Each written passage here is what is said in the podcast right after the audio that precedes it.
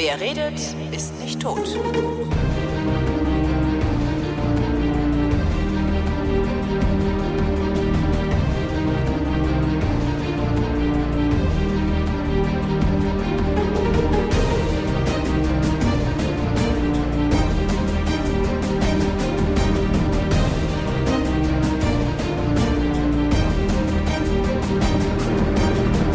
Ich rede mal wieder nach fast einem Jahr, fast nach zehn Dreiviertel. Monate, dreiviertel, also so mittendrin. Wir haben schon lange nicht mehr geredet. Das ist Äh, richtig.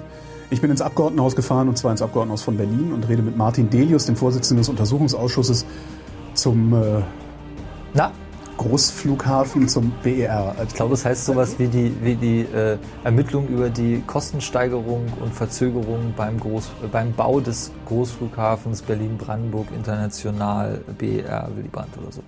Also es hat mehrere, Ja, er- geht er über soll- eine halbe Seite. Der soll auch noch Willy Brandt heißen, wenn er dann fertig ist. Der, das ist der Plan. Kann man Willy Brandt das antun? Also das ist doch eigentlich, ist das doch total peinlich, wenn dein Name auf so Ja, der kann sich ja nicht mehr wehren. Stimmt, Ne? der ist Not. Wo waren wir stehen geblieben? Äh, wie sah es vor einem Jahr aus? Beziehungsweise was äh, hat sich zwischenzeitlich getan? Also im Gegensatz Also- zu dir also habe ich mich ja ist ja- vorbereitet genau. auf die Sitzung. Medon ist ja immer noch äh, Flughafenchef. Ja. Was ja, bedeutet das eigentlich, Flughafenchef? Ja. Nichts. Das ist ungefähr so wie Experte. Das heißt auch nichts. Aber wie- wie ist seine Ich bin jetzt offizielle- Großbaustellenexperte. Ah, oh. Also ich firmiere nicht mehr unter äh, äh, BR, bla, irgendwas, sondern äh, werde immer gefragt als Großbaustellenexperte. Ich finde das sehr schön. Ich habe zwar keine Ahnung von der Herr Großbaustellen. Delius, der ist unser Bauleiter. Ja, genau. äh, Klaus Wowereit hat diese Woche eine Ausschreibung rausgegeben. Er sucht jetzt einen äh, Bauexperten äh, für seine eigene, also für die Senatskanzlei, äh, der ihn beraten soll beim BR, damit er fertig wird. Jetzt. Ja, genau. Das habe ich mir Ist auch. dem, ich, wir wollen ja hier jetzt nicht unbedingt äh, äh, Politiker stellen und ich will dich ja auch nicht zur Kollegenschelte annehmen, aber ist, ist, merkt der noch was? Mhm. Mhm. Wird der noch Nein, ich glaube, es gibt so Phasen in, im Leben eines Berufspolitikers, wo es notwendig ist, dass sie das, ein gewisses, ein gewisser Grenzwert an, an äh, Merkbefreitheit überschreiten. Weil meinst sonst könnten sie den Job ja nicht mehr machen.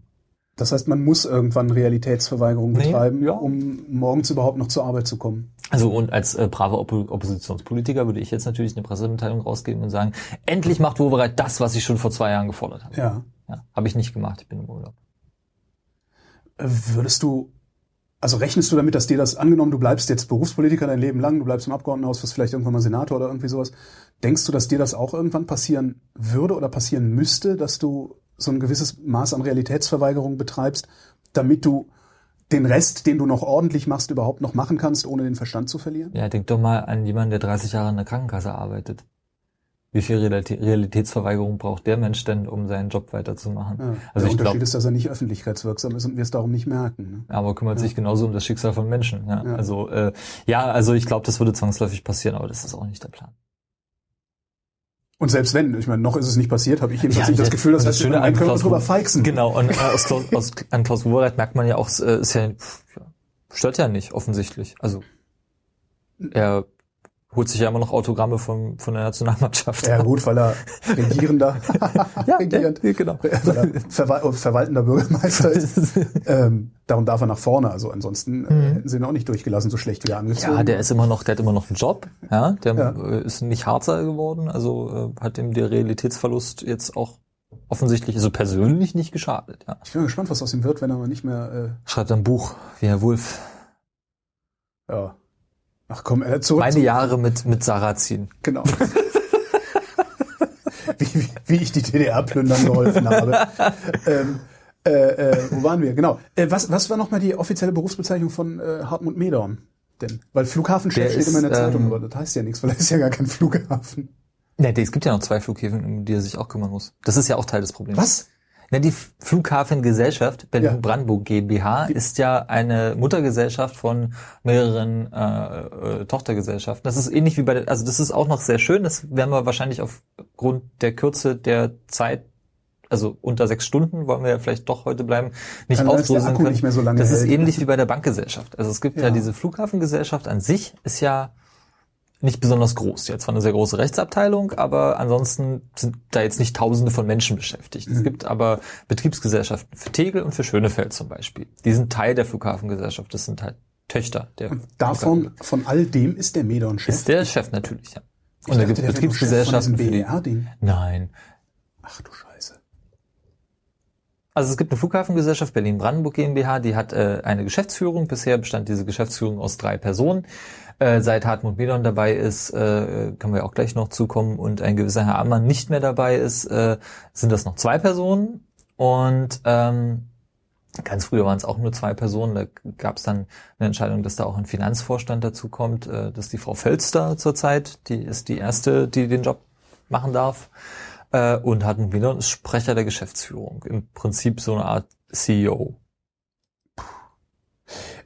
Ammann war letztes Jahr noch da, ne? Als wir das letzte genau. Mal geredet haben, war der noch da. Warum ist denn der jetzt auf einmal weg? Das, war das nicht der Einzige, der überhaupt versteht, wie man Flughäfen baut? Erstens ich, war der Einzige, der auf Geschäftsleitungsebene das schon mal gemacht hat. Und zweitens äh, ähm, war er derjenige, der gesagt hat, jetzt mach mal halblang, äh, wir gucken uns das erstmal an, das ganze Chaos, und äh, also entscheiden dann, was wir tun.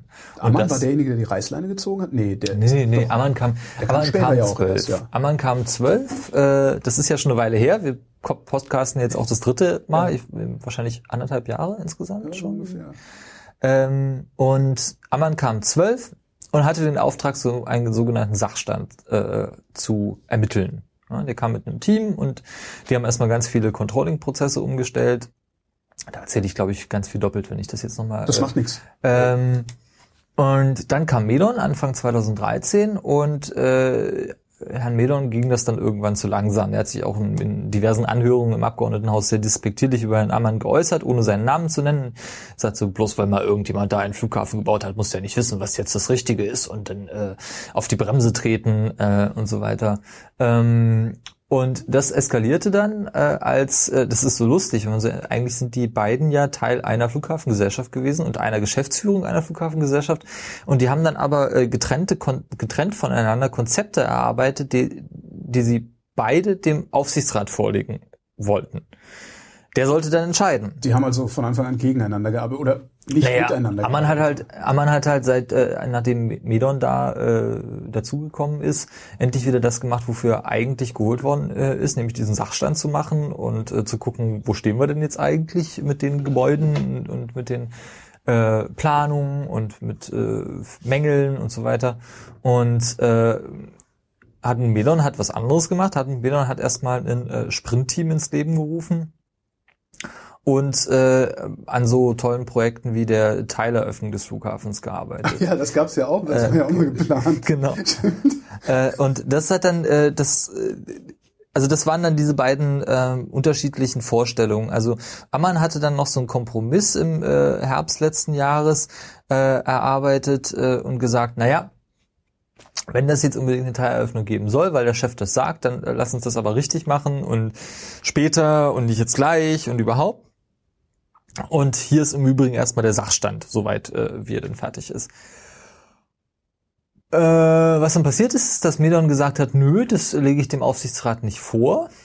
Und äh, hat dann seinen Plan dem Aufsichtsrat vorgelegt und der Aufsichtsrat hat dann, also der, der Plan der Teileröffnung, äh, ähm, das, also das sogenannte Nordpier sollte teileröffnet werden. Und äh, da hat der Aufsichtsrat halt, ähm, ich weiß gar nicht wann, es war Oktober letzten Jahres, gesagt, nö, nö, nö, also äh, das, die Pläne sind uns noch nicht vollständig. Die, die äh, Bauaufsicht da in, im Landkreis Dahme-Spreewald, die dafür zuständig ist, hat da auch noch nicht das Okay gegeben. Da gibt es noch Nachforderungen, da musst du noch mehr machen. Das können wir so jetzt noch nicht entscheiden. Wusste der Aufsichtsrat zu dem Zeitpunkt, dass es diesen Sachstandsbericht gibt, der ihm nicht vorgelegt worden ist? Also ja, ja, das ging ja groß durch die Presse. Horst Ammann hat doch noch äh, offene Briefe an Klaus Wowereit geschrieben und sich darüber beschwert, wie er da behandelt wird und so weiter. Das ist doch voll, voll äh, eskaliert, diese ganze äh, Sache. Ähm, da ist also, äh, also ich würde ja sagen, das ist Managementversagen. Wenn da, wenn da so ein CEO da ist, dann ist der dafür verantwortlich, auch äh, Alpha-Tiere in seiner Geschäftsführung und seinem Management äh, unter Kontrolle zu kriegen, beziehungsweise ja. da einen Interessensausgleich herzustellen stellen und damit die Firma funktioniert, ja. ja. Und äh, so, was dann passiert ist, dass die sich in der Öffentlichkeit gestritten haben und Horst äh, Ammann hat dann den kürzeren gezogen, weil die Entscheidung ist dann noch in der Sitzung gefallen, wo äh, der Plan von Hartmut Meder noch nicht entschieden äh, worden ist. Äh, nämlich ähm, ja, Horst Ammann hat dann einen neuen sehr attraktiven Posten bekommen und zwar als Geschäftsführer einer weiteren Tochter der Flughafengesellschaft, nämlich der für was war das? Äh, Wassermanagement, Trinkwassermanagement oder sowas in der Art. Irgendwas mit, mit Umwelt und äh, rundrum. äh, die im Prinzip eine Briefkastenfirma ist, die aus äh, einer Mitarbeiterin Halbzeit äh, besteht, die da die Briefe öffnet und äh, so, äh, die die Buchungen vornimmt. Ähm, äh, vielleicht auch ein paar mehr, aber da ist nichts, da ist nichts zu tun, weil die ist im Prinzip hat die, solange wie der BER nicht eröffnet ist, sowieso nichts zu tun und ansonsten ist sie nur dafür da, dass die Buchungen halt über eine andere Firma äh, laufen. Mhm. Davon und ist jetzt Horst Ammann immer noch Chef von dieser Gesellschaft. Er ist da, da Chef, damit er nicht eine Abfindung. Äh, genau, damit, er, damit sie nicht rausschmeißen äh, mussten. Ja. Was sie wahrscheinlich hätten sowieso nicht tun können. So einfach.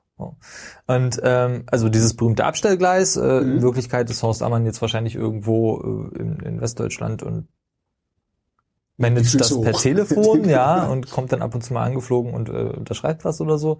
Ähm, genau, das ist so das Ende äh, vom Lied von Horst Ammann. Was davor passiert ist, ist, das wissen wir äh, heute, ist, dass ähm, hat nun Medernhorst Ammann wohl auch aktiv daran gehindert hat, seinen äh, Plan oder seine Aufgabe weiter auszuführen, indem ähm, das Team, das Horst Ammann mitgebracht hat, äh, aus Bausachverständigen, äh, ehemaligen TÜV-Leuten und so weiter, sukzessive entlassen wurde. Mhm. Ähm, die hatten ja sowieso alle nur befristete Verträge, ist ja völlig normal da und äh, hatten Medern brauchte wahrscheinlich Geld für sein Sprintteam und für diese, dieses Großraumbüro, was er da betreibt.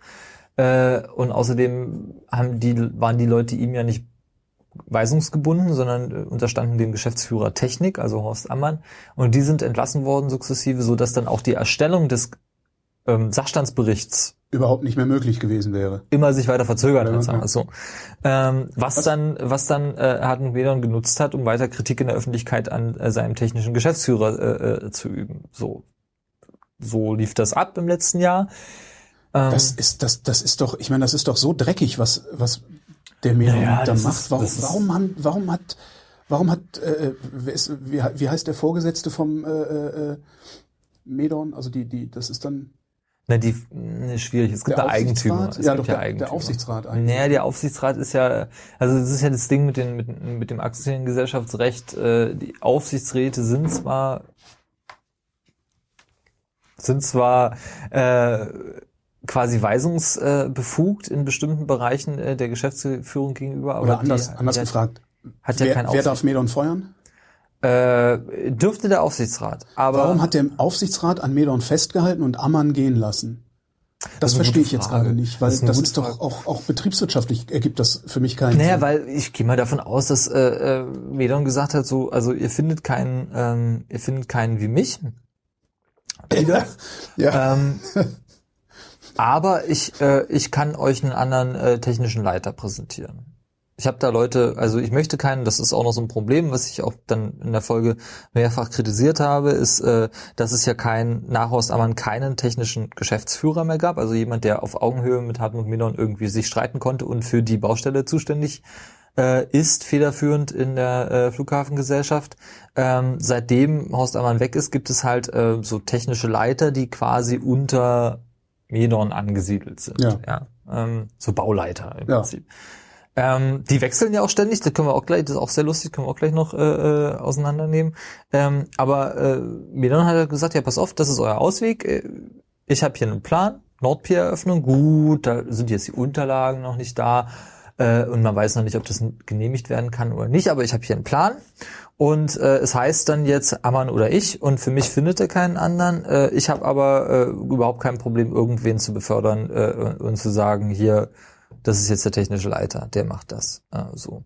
Ähm, ja, und ich, Horst Ammann selber hat ja das Ganze auch mit eskaliert und hat gesagt, ja, das ist jetzt hier ähm, Showdown in der Aufsichtsratssitzung und äh, entweder äh, Medon oder ich gehe und ähm, das Gehen konnte sich halt auch der Aufsichtsrat nicht wirklich leisten. So. Ja. Ähm, also haben sie ihm diesen Ausweg angeboten und er hatte natürlich auch angenommen und gesagt, ja, dann habe ich jetzt hier halt nichts zu tun. Das ist zwar doof, aber ich kriege halt meine Bezüge und ich habe mir jetzt meine Ruhe. So. Ja, den Sachstandsbericht, den gibt's immer noch nicht. Also ja, wer sollte den noch anfertigen, wenn genau. Elon nicht will, dass einer entsteht? Genau, genau. So, ach sie. Warum, warum vielleicht ist warum die falsche Frage, aber warum verhält sich der Aufsichtsrat so un, also ja, unkooperativ ist ja eigentlich falsch, aber warum, warum, ja. warum trifft der Aufsichtsrat da, also das sieht, das hört sich für mich so an, als würde der Aufsichtsrat Entscheidungen treffen, die sowohl politisch als auch betriebswirtschaftlich vollkommen unsinnig sind. Naja, also ich meine, der Aufsichtsrat kann ja immer sagen, das ist das, was die Geschäftsführung wollte. Die Geschäftsführung ist dafür verantwortlich. Der Aufsichtsrat hat schon aus seiner Sicht, also insbesondere wenn man so von den äh, Aufsichtsratsspitzen aus äh, Berlin, Brandenburg und dem Bund ausgeht, eine politisch relativ, äh, zunächst mal relativ schlaue Linie gefahren. Die haben gesagt, hier, äh, Medon macht jetzt. Ja? ja. Und wenn Medon es nicht hinkriegt, dann ist Medon schuld. Ja? Ah, okay. Und wir geben dem jetzt die Ver Verantwortung ja. und sagen hier äh, Nordpier, dann mach halt auch Nordpier. Ja? Gleichzeitig ist es halt äh, genau, gerade in dieser Sitzung gewesen, also natürlich können sich der Aufsichtsrat und Klaus Wowereit zum Beispiel nicht leisten, weiter danach gefragt zu werden, äh, wer jetzt den Streit entscheidet zwischen den beiden Geschäftsführern und wie das nochmal irgendwas werden soll. Also mussten sie eine Entscheidung treffen. Ja.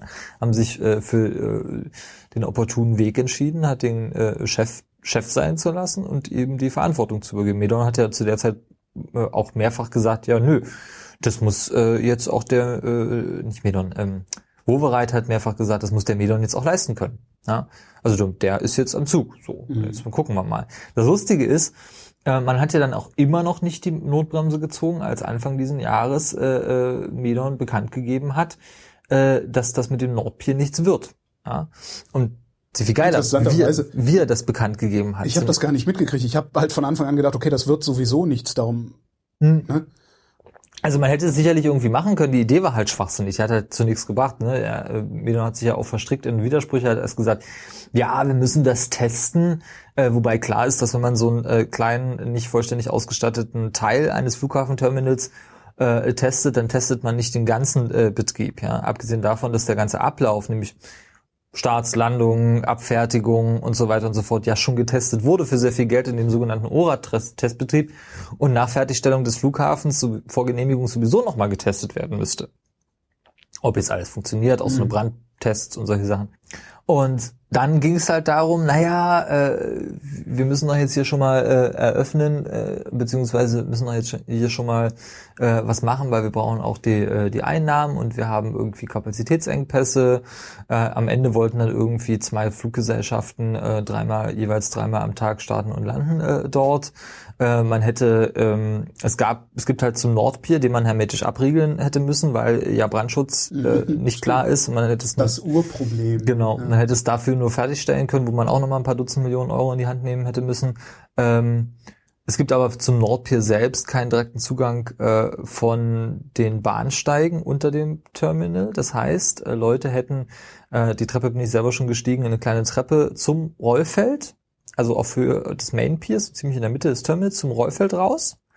Quasi auf dem Rollfeld am Gebäude lang nach rechts zum Nordpier und da dann wieder rein. So, das wäre dann der Zugang vom Bahnhof gewesen. Mhm, das ähm, ist dann das ist halt nicht barrierefrei und gar nichts so. Das ist halt ein noch beschissenerer Weg, als wenn du jetzt in Schönefeld vom Bahnhof dahin willst. Ja, der ist ja jetzt nicht so schlimm, aber äh, schon auch nervig, weil du ja nicht direkt aus der Bahn in, in den genau. Flieger fällst. So. Ähm, Genau, und das hättest du dann halt über so einen eigentlichen Notausgang machen müssen, weil alle anderen Ausgänge in das Main Terminal äh, führen ja. äh, und nur diese Notausgänge nach draußen.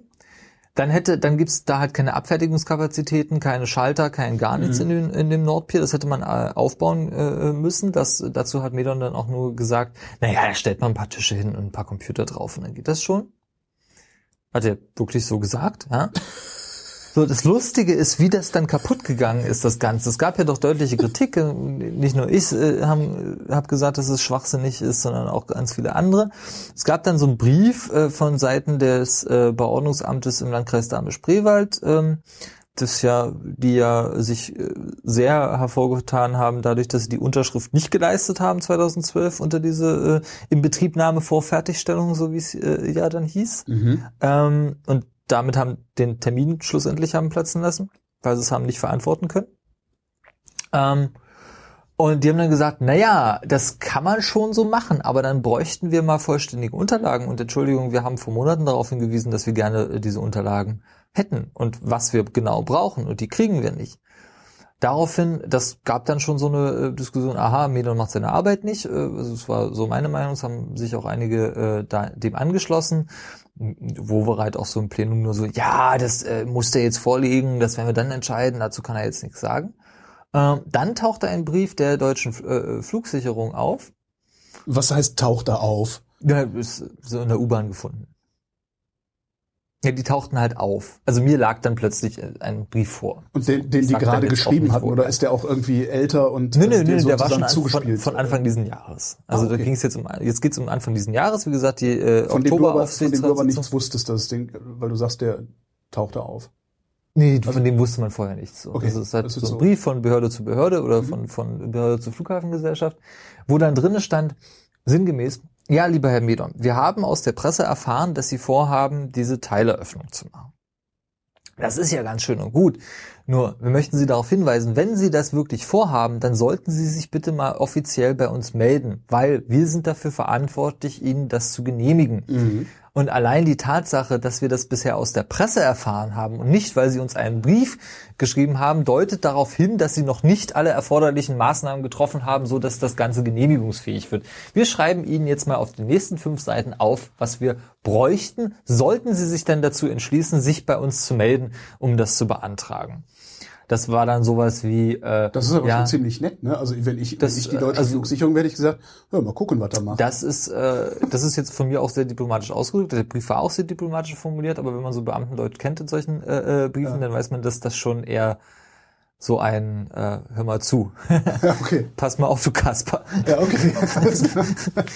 Wir sind hier nicht irgendwer und du kannst ja nicht machen, was du willst. Ja. Du brauchst ein Rollfeldmanagement, du brauchst einen Plan. Wo landen die Flugzeuge? Wo fahren die lang? Welche Flugzeuge, welche Größe. Das hast du alles noch nicht gehabt und das hast du uns alles noch nicht gesagt. Und äh, vor dem machen wir das überhaupt nicht. Im Übrigen würden, äh, solltest du dich mal bei der Bundespolizei melden, denn die hat sich schon bei uns gemeldet und hat dasselbe gesagt, dass sie nämlich auch noch nicht weiß, wie du irgendwie Sicherheitskontrollen, äh, äh Abfertigung oder ähnliches managen willst. Und äh, die halt wissen, dass da keine Technik ist. Das sind doch so. so das waren so, das waren so kleinere Meldungen nebenan. Ja, wie gesagt, von der Dezember, ich glaube, es war die Klausursitzung des Aufsichtsrates im Dezember, wo sie gesagt haben, hier aber nicht mehr, ähm, oder zumindest, äh, nee, hier äh, äh, Teileröffnung äh, noch nicht, das entscheiden wir im nächsten Jahr. Das war die kleinere Meldung, das ging nämlich alles unter. Deshalb, weil währenddessen Medon ein riesiges Fass aufgemacht hat und gesagt, der Aufsichtsrat unterstützt mich nicht bei meinen Vorhaben, die haben das ja im letzten Jahr nicht äh, äh entschieden, wie soll man so arbeiten, ähm, und dann irgendwann äh, auch in Aufsichtsratssitzungen nur noch in anwältlicher Begleitung gegangen ist und äh, um, das hat er der Presse auch gesagt, um dem Aufsichtsrat seine Grenzen aufzuzeigen. Dem Aufsicht, der ja. Ist der Aufsichtsrat nicht dazu da, ihm die Grenzen ja, aufzuzeigen? Eigentlich schon. Ja, es gibt natürlich Beschränkungen für den Aufsichtsrat. So ins direkt ins operative Geschäft darf auch so ein Aufsichtsrat nicht eingreifen. Mhm. Das ist aus gutem Grund so, kann man alles verstehen. Aber Medon wollte das ja äh, als Druckmittel oder hat das als Druckmittel benutzt, um den Aufsichtsrat dazu zu zwingen, die von ihm politisch gewollte Teileröffnung dann auch zu beschließen, egal ob alles vorliegt oder nicht. Ja? Also ihm diesen Freibrief auszustellen, ja hier mach mal, wir geben dir auch Geld dabei, äh, also wir ändern, im Prinzip ist es ja, wenn man sich so laienhaft vorstellt, eine Änderung der Unternehmensziele. Ja. Weil äh, das Ziel ist ja die Fertigstellung des Flughafens und wenn jetzt ein neues Ziel dazukommt, wie zum Beispiel Teileröffnung des Flughafens, muss der Aufsichtsrat natürlich darüber befinden. Ja. Ähm, so, und so ging das dann scharmützelmäßig hin und her die ganze Zeit und hat dazu geführt, dass dann der Aufsichtsrat natürlich auch ja, also ich fand, das war dann eine ganz vernünftige Entscheidung, irgendwann gesagt hat, so hör mal zu, Kasper. Wenn jetzt hier nicht alles vorliegt und die Bau das Bauordnungsamt, die Flugsicherung, die Bundespolizei nicht sagen, das ist okay so, ja. dann werden wir das nicht beschließen. Das war kurz vor der Aufsichtsratssitzung, woraufhin dann hatten wir dann äh, irgendwie ein Interview gegeben hat oder eine Pressemitteilung rausgegeben hat oder der Bild im Hintergrund irgendwas gesagt hat ähm, und gesagt hat, so nö, das ist jetzt gestorben. Und eine Woche lang am Stück Interviews gegeben hat, die von einem so beleidigten Unterton äh, äh, äh waren und so viele Anschuldigungen enthalten, dass da so Aussagen, ich habe es mir aufgeschrieben, wie äh, Demokratie ist scheiße, ähm, und man kann ja in Deutschland keine Großprojekte mehr bauen, weil es würde ja alles zerredet werden und in China würde das ja viel einfacher gehen, weil da könne man einfach so äh, was entscheiden und alle wollen hier mitreden und es kann ja überhaupt nicht sein. Und was hat die Politik hier überhaupt zu suchen in diesem Großprojekt? Jetzt äh, platt auszudrücken, vollkommen ausgetickt. So. Wahnsinn. Und hat halt erstmal alle Pläne über den Haufen geworfen. So, alle die Pläne, die eigentlich sowieso nicht Teil seines Jobs waren, sondern die er sich selber also die was, Ziele, die er sich selber gesetzt hat, sozusagen. Was ich, was ich gerade wirklich nicht verstehe, ist also sowas wie Flugsicherung fragen, Bundespolizei fragen.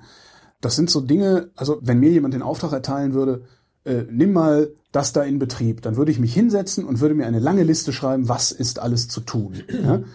Und Flugsicherung und Polizei und sowas, das ist, das wären so Sachen, die mir einfallen würden mhm. und die auf die Liste kämen.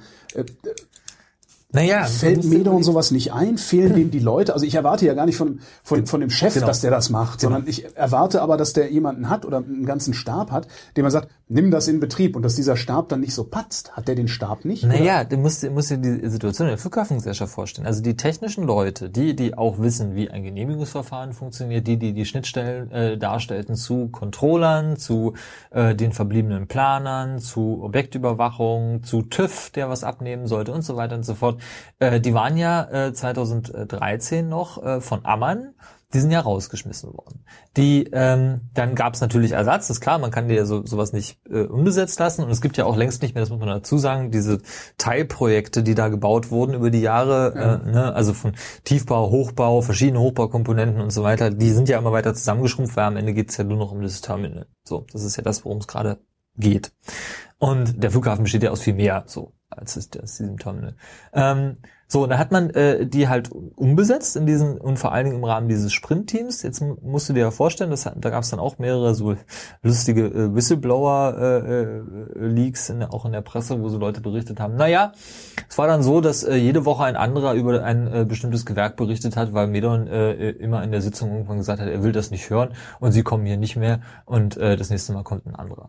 So, das war halt äh, so das Klima in diesen Besprechungen. Äh, also, äh, Medon hat also grundsätzlich den Überbringer der schlechten Nachrichten hinrichten ja. lassen. Und dann kam neuer. Was daran zu, dann kam neuer und irgendwann waren halt auch keine mehr da. Oder es waren keine mehr da, die gesagt haben, naja, also wir haben da noch Probleme, die wir zu lösen haben. Ne? Da sagt ja auch keiner, das Chef, das ist eine Schwachsinnsidee, sondern äh, die, was man dann ja sagt, ist, naja, das sind doch diese und diese Risiken und diese und diese Risiken müssen wir so und so angehen und es dauert so und so lange. Im besten Fall, wenn man das schon weiß, ja. Und äh, das wollte offensichtlich Medon auch nicht hören und hat die dann halt alle rausgekantet. Und jetzt kannst du dir vorstellen, warum äh, dann eben sowas wie, äh, wir schreiben mal einen Brief an die deutsche Flugsicherung und sagen, ja, wir haben da einen Plan, mhm wir wollen gerne mit euch in Korrespondenz treten, mhm. um eben die notwendigen Unterlagen einzureichen und die Genehmigungen einzuholen für unseren Plan. Äh, warum das dann nicht passiert ist. So. Gleichzeitig, also das, wie gesagt, dieses Sprintteam ist ja quasi ein, es war ja gedacht als ein Großraumbüro und hatte ähm, seine erste Aufgabe Anfang 2013 war zu prüfen, ob man nicht Tegel offen lassen könnte. Da hat dann äh, Platzek zu dem Zeitpunkt als Ministerpräsident noch gesagt, hör mal zu, ja, diese Diskussion will ich nicht, du lässt es jetzt bleiben, hat ein Machtwort gesprochen, der war ja auch Aufsichtsratschef ja. zu dem Zeitpunkt, weil äh, Woweit ja zurückgetreten war. Und nachdem dieser Plan gekippt war von Platzek, ging es dann darum, Teileröffnung. Ja, also es ging relativ früh, war dann schon äh, ja Teileröffnung, so Mitte 2013, wenn ich mich richtig erinnere. War es ist so zumindest äh, habe ich das Gefühl, als wäre die Idee schon ziemlich alt. Also jetzt in Flughafenbau. Äh, naja, eigentlich nicht für den Flughafenbau, weil der ist okay, ja, ja. der äh, jedenfalls war dann dieses äh, Sprintteam dazu da eben alles auf diese Teileröffnung, da sollen Flugzeuge fliegen äh, hin ausgerichtet. Ja. Ähm, die haben irgendwas gearbeitet, niemandem war so richtig klar was und wer da eigentlich genau drin ist, bis im Dezember. Und wie gesagt, diese Absage des, äh, des ganzen Plans war ja im Anfang diesen Jahres, Januar oder Februar, ich weiß es nicht genau. Ähm, Im Dezember, ähm, kurz vor einer ähm, Untersuchungsausschusssitzung, auch ich glaube so 6. Dezember, ähm, haben wir dann mitbekommen, ah, das Sprintteam ist gescheitert, weil, und jetzt kommt's, die äh, Firmen mussten ihre Plätze räumen. Also es sind ein Haufen Beraterverträge mit einem Haufen Leuten äh, mhm. geschlossen worden, mit so, äh, weiß ich nicht, äh, also Roland Berger war dabei, die durften auch bleiben, äh, PricewaterhouseCoopers und noch andere Berater, die eben in diesem Sprintteam arbeiten sollte, weil äh, man die Kosten für diese Verträge falsch eingeschätzt hätte und dementsprechend, also zu niedrig eingeschätzt hätte und dementsprechend keine europaweiten Ausschreibungen gemacht hat, was äh, man hätte tun müssen. Also ab 200.000 Euro äh, muss man das ja tun. Und deswegen sind diese Verträge, können die nicht weitergeführt werden? Weil die waren zu blöd, diese Verträge so genau. zu stückeln, dass es kein juristisches Problem. Ich meine, das ist doch, das ist doch Grundwissen Leistungsverzeichnis. Genau. So, heißt dann, sagt dann auch schon alles über die äh, doch recht große Rechtsabteilung dieser Flughafengesellschaft. Äh, äh Sind die doof?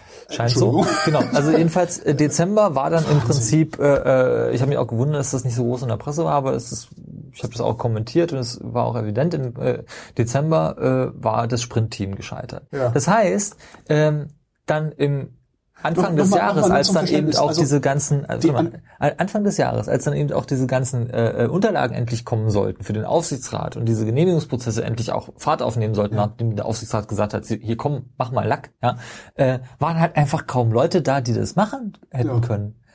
So, war halt niemand da und dann schrieb auch, das war so ein schöner Satz, glaube in der, in der äh, Süddeutschen stand dann, und die grünen Jungs von Roland Berger, äh, die wussten nicht, was sie zu tun hatten, weil die durften da irgendwie noch bleiben, die waren billiger als die ja, anderen. Ich habe das richtig verstanden. Anstatt sechs Aufträge zu je 50.000 zu vergeben, haben sie einen zu 300.000 vergeben und sich dann gewundert, dass sie das nicht hätten tun dürfen. Nee, so ich glaube, sie haben sechs zu äh, 100.000 vergeben und äh, da das Ganze dann länger gedauert hat als gedacht äh, äh, war und die natürlich entsprechend Recht auf Nachträge hatten, weil ja. sie werden ja im Prinzip auch nach Stunden bezahlt sozusagen. Äh, das ist War es dann halt, war dann halt irgendwann die Grenze überschritten und man kann nicht beliebig auf kleine Aufträge beliebig Nachträge äh, machen, Richtig. weil dann wären die halt zu groß und ja. dann hätte man sie ausschreiben müssen. Zumindest ja. muss man dann eine nachträgliche Ausschreibung machen und im ja. Zweifel halt eine neue Firma nehmen Amen. nach den Prozessen so. Ähm, wie die Situation da jetzt genau ist, weiß ich ehrlich gesagt gar nicht, aber man kann, glaube ich, an der Geschichte schon ganz gut nachvollziehen, wie dünn und desaströs diese Personaldecke ist. Und wie schlecht auch für so kritische Prozesse das Unternehmensklima ist, ja. Also ist, wie gesagt, es liegen halt immer noch. Der Chef, der Chef will nur gute Nachrichten hören und ja. das ist also, das heißt aber doch, ist Medorn das Problem dieser Baustelle oder also dieses Flughafens? naja, inzwischen ist halt, sagen wir es mal andersrum, inzwischen ist halt der Brandschutz nicht mehr das Problem also inzwischen ist halt, gibt es halt wesentlich größere Probleme. Die finanzielle Situation der Flughafengesellschaft haben wir überhaupt noch gar nicht drüber geredet. Die, äh, äh, die, die Personalsituation an sich, ja, also auch. Ja gut, die ließe sich ja lösen, wenn die finanzielle Situation in Ordnung wäre. Also, ne, die, um Personal einzustellen, wird schon noch Geld da sein. Also so ist es jetzt nicht und es wird ja auch von öffentlicher Hand immer noch was hinzugeschossen. So.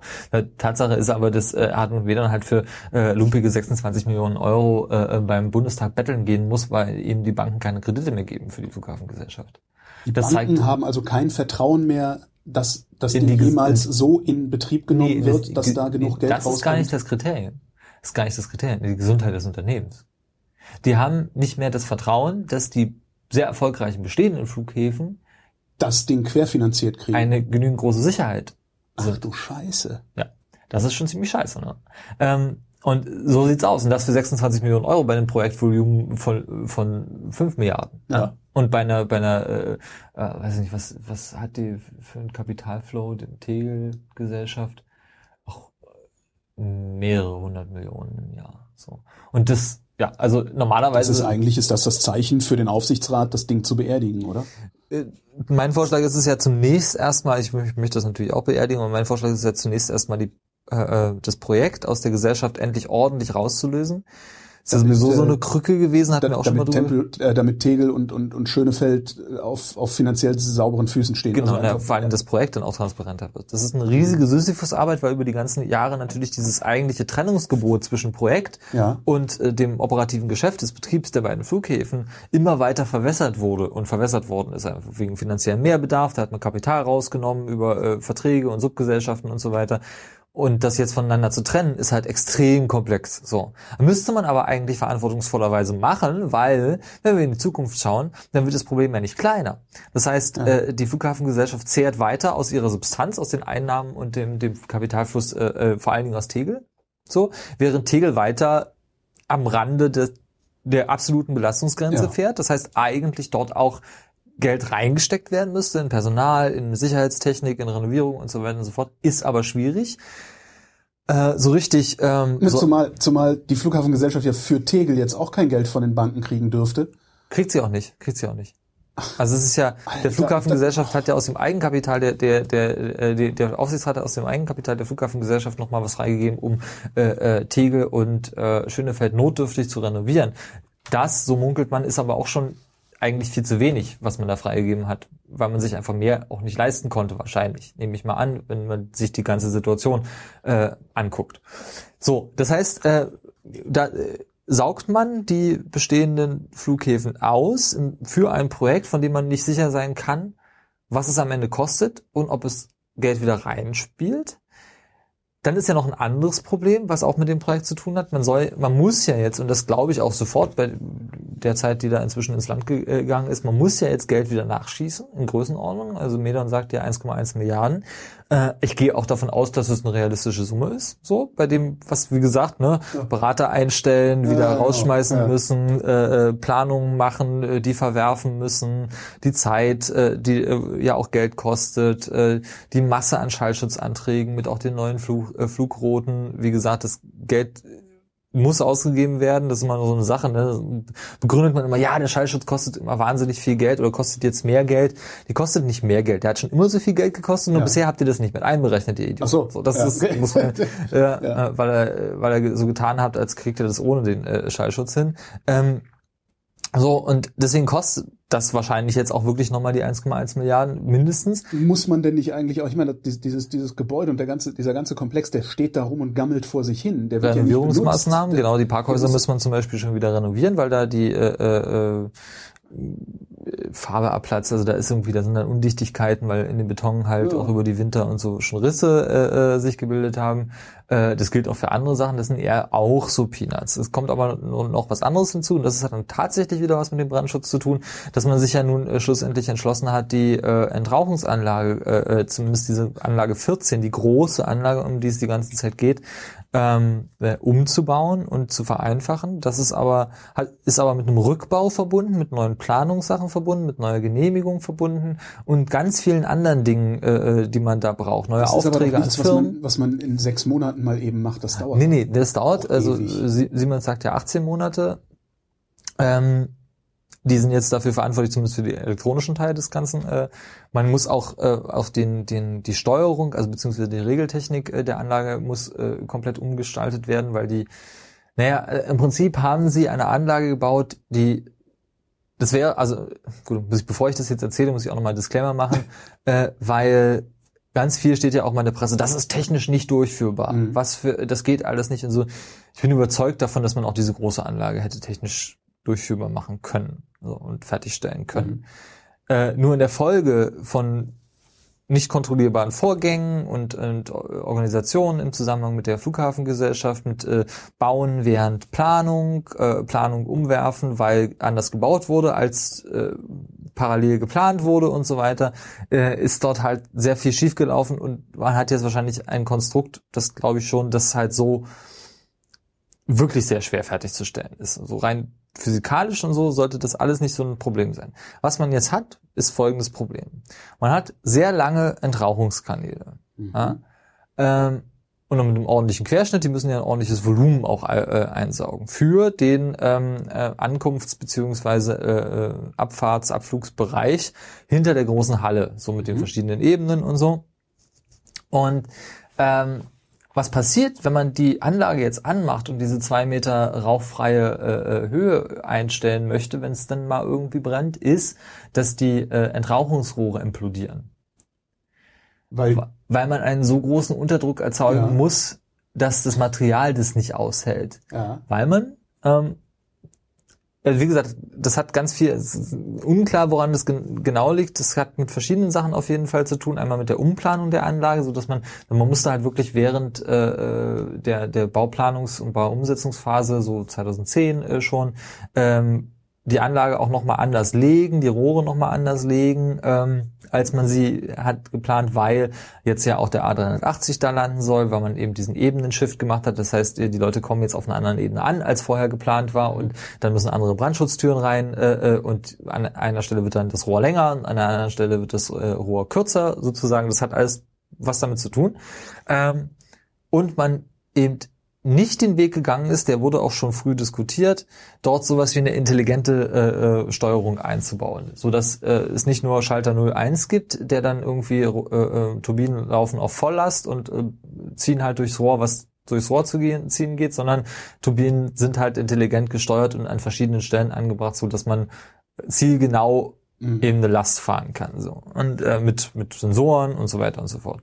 Und ähm, genau das Problem hat man ja im Prinzip auch zu Zeiten von Horst Ammann schon erkannt und will man dann jetzt auch endlich umsetzen. Zudem eben mit einer deutlichen Vereinfachung der Anlage, indem man sie unterteilt. So, das ist ein riesiges Vorhaben, weil man halt wirklich Decken wieder auseinandernehmen muss, weil man äh, äh, wirklich auch baulich Sachen verändern muss, neben den ganzen Sensoren und Kabeln, die da neu gezogen werden müssen. Teilweise Rückbau, genau. ja. Wiederaufbau. Genau. Und das kostet halt alles Geld. So, ja, ja. wir waren ja gerade beim äh, Geld und das Problem ist, das kann natürlich die Flughafengesellschaft nicht aus eigener Kraft bezahlen. Völlig klar, das wäre auch mit einer gesunden Flughafengesellschaft nicht möglich gewesen, irgendwie 1,1 Milliarden mal so eben locker zu machen. Schwer. Äh, also sind halt wieder die Gesellschafter gefragt, Berlin, Brandenburg der Bund. Also müssen die Gesellschafter, insbesondere der Bund, weil er dafür zuständig ist, bei der Europäischen Union anfragen, ob diese neuerliche Subvention denn okay ist. Weil man kann ja nicht den Markt. Subvention. Das ist eine Subvention, oh, natürlich. Okay. Natürlich. Es könnte ja sein, dass ein privater Anbieter das äh, wesentlich äh, kostengünstiger hinbekommt. Äh, ja. Und du subventionierst da in so einen Markt rein, äh, der halt eigentlich geschützt sein sollte. Ja. ja also ein freier Markt äh, sein sollte und du äh, regulierst den ja damit so und äh, nimmst Einfluss drauf, möglicherweise unlauter. Ja? Also macht die, äh, muss die Europäische Union, das passiert jetzt gerade, sind so die Vorverhandlungen da, ähm, sich wieder hinsetzen, einen sogenannten Private Investor Test, den wir das letzte Mal im Jahr 2012 hatten, bei den letzten 1,2 Milliarden, die zugeschossen wurden. Ähm, wohlgemerkt vor der letzten Verschiebung der Eröffnung, weil im Jahr 2012 gab es noch einen Eröffnungstermin im Oktober 2013, der ja dann im, äh, zwischen den Jahren 12, 13 äh, äh, gekippt wurde, wo Ramsauer sich noch so aufgeregt hat und äh, so weiter. Ja, wo Ramsauer so getan hat, als hätte er mit der ganzen Sache nichts zu tun. Dabei wo er dann ne? diese große, ja. wo er dann auch die Rücktrittsforderung an Wovereit und so weiter, über diese große Aufregung Anfang 2012 äh, äh, war, äh, dass wieder ein Eröffnungstermin äh, gekippt wurde. Das, wie gesagt, der letzte Private Investor Test war mit einem Eröffnungstermin, war vor der letzten Verschiebung der Eröffnung äh, aufs auf unbestimmte Zeit, war vor den ganzen Problemen, die seit Anfang 2013 dazugekommen sind, beziehungsweise sich äh, immer mehr gezeigt haben. Das heißt, es ist jetzt fraglich, ob der so glatt durchgeht wie in 2012.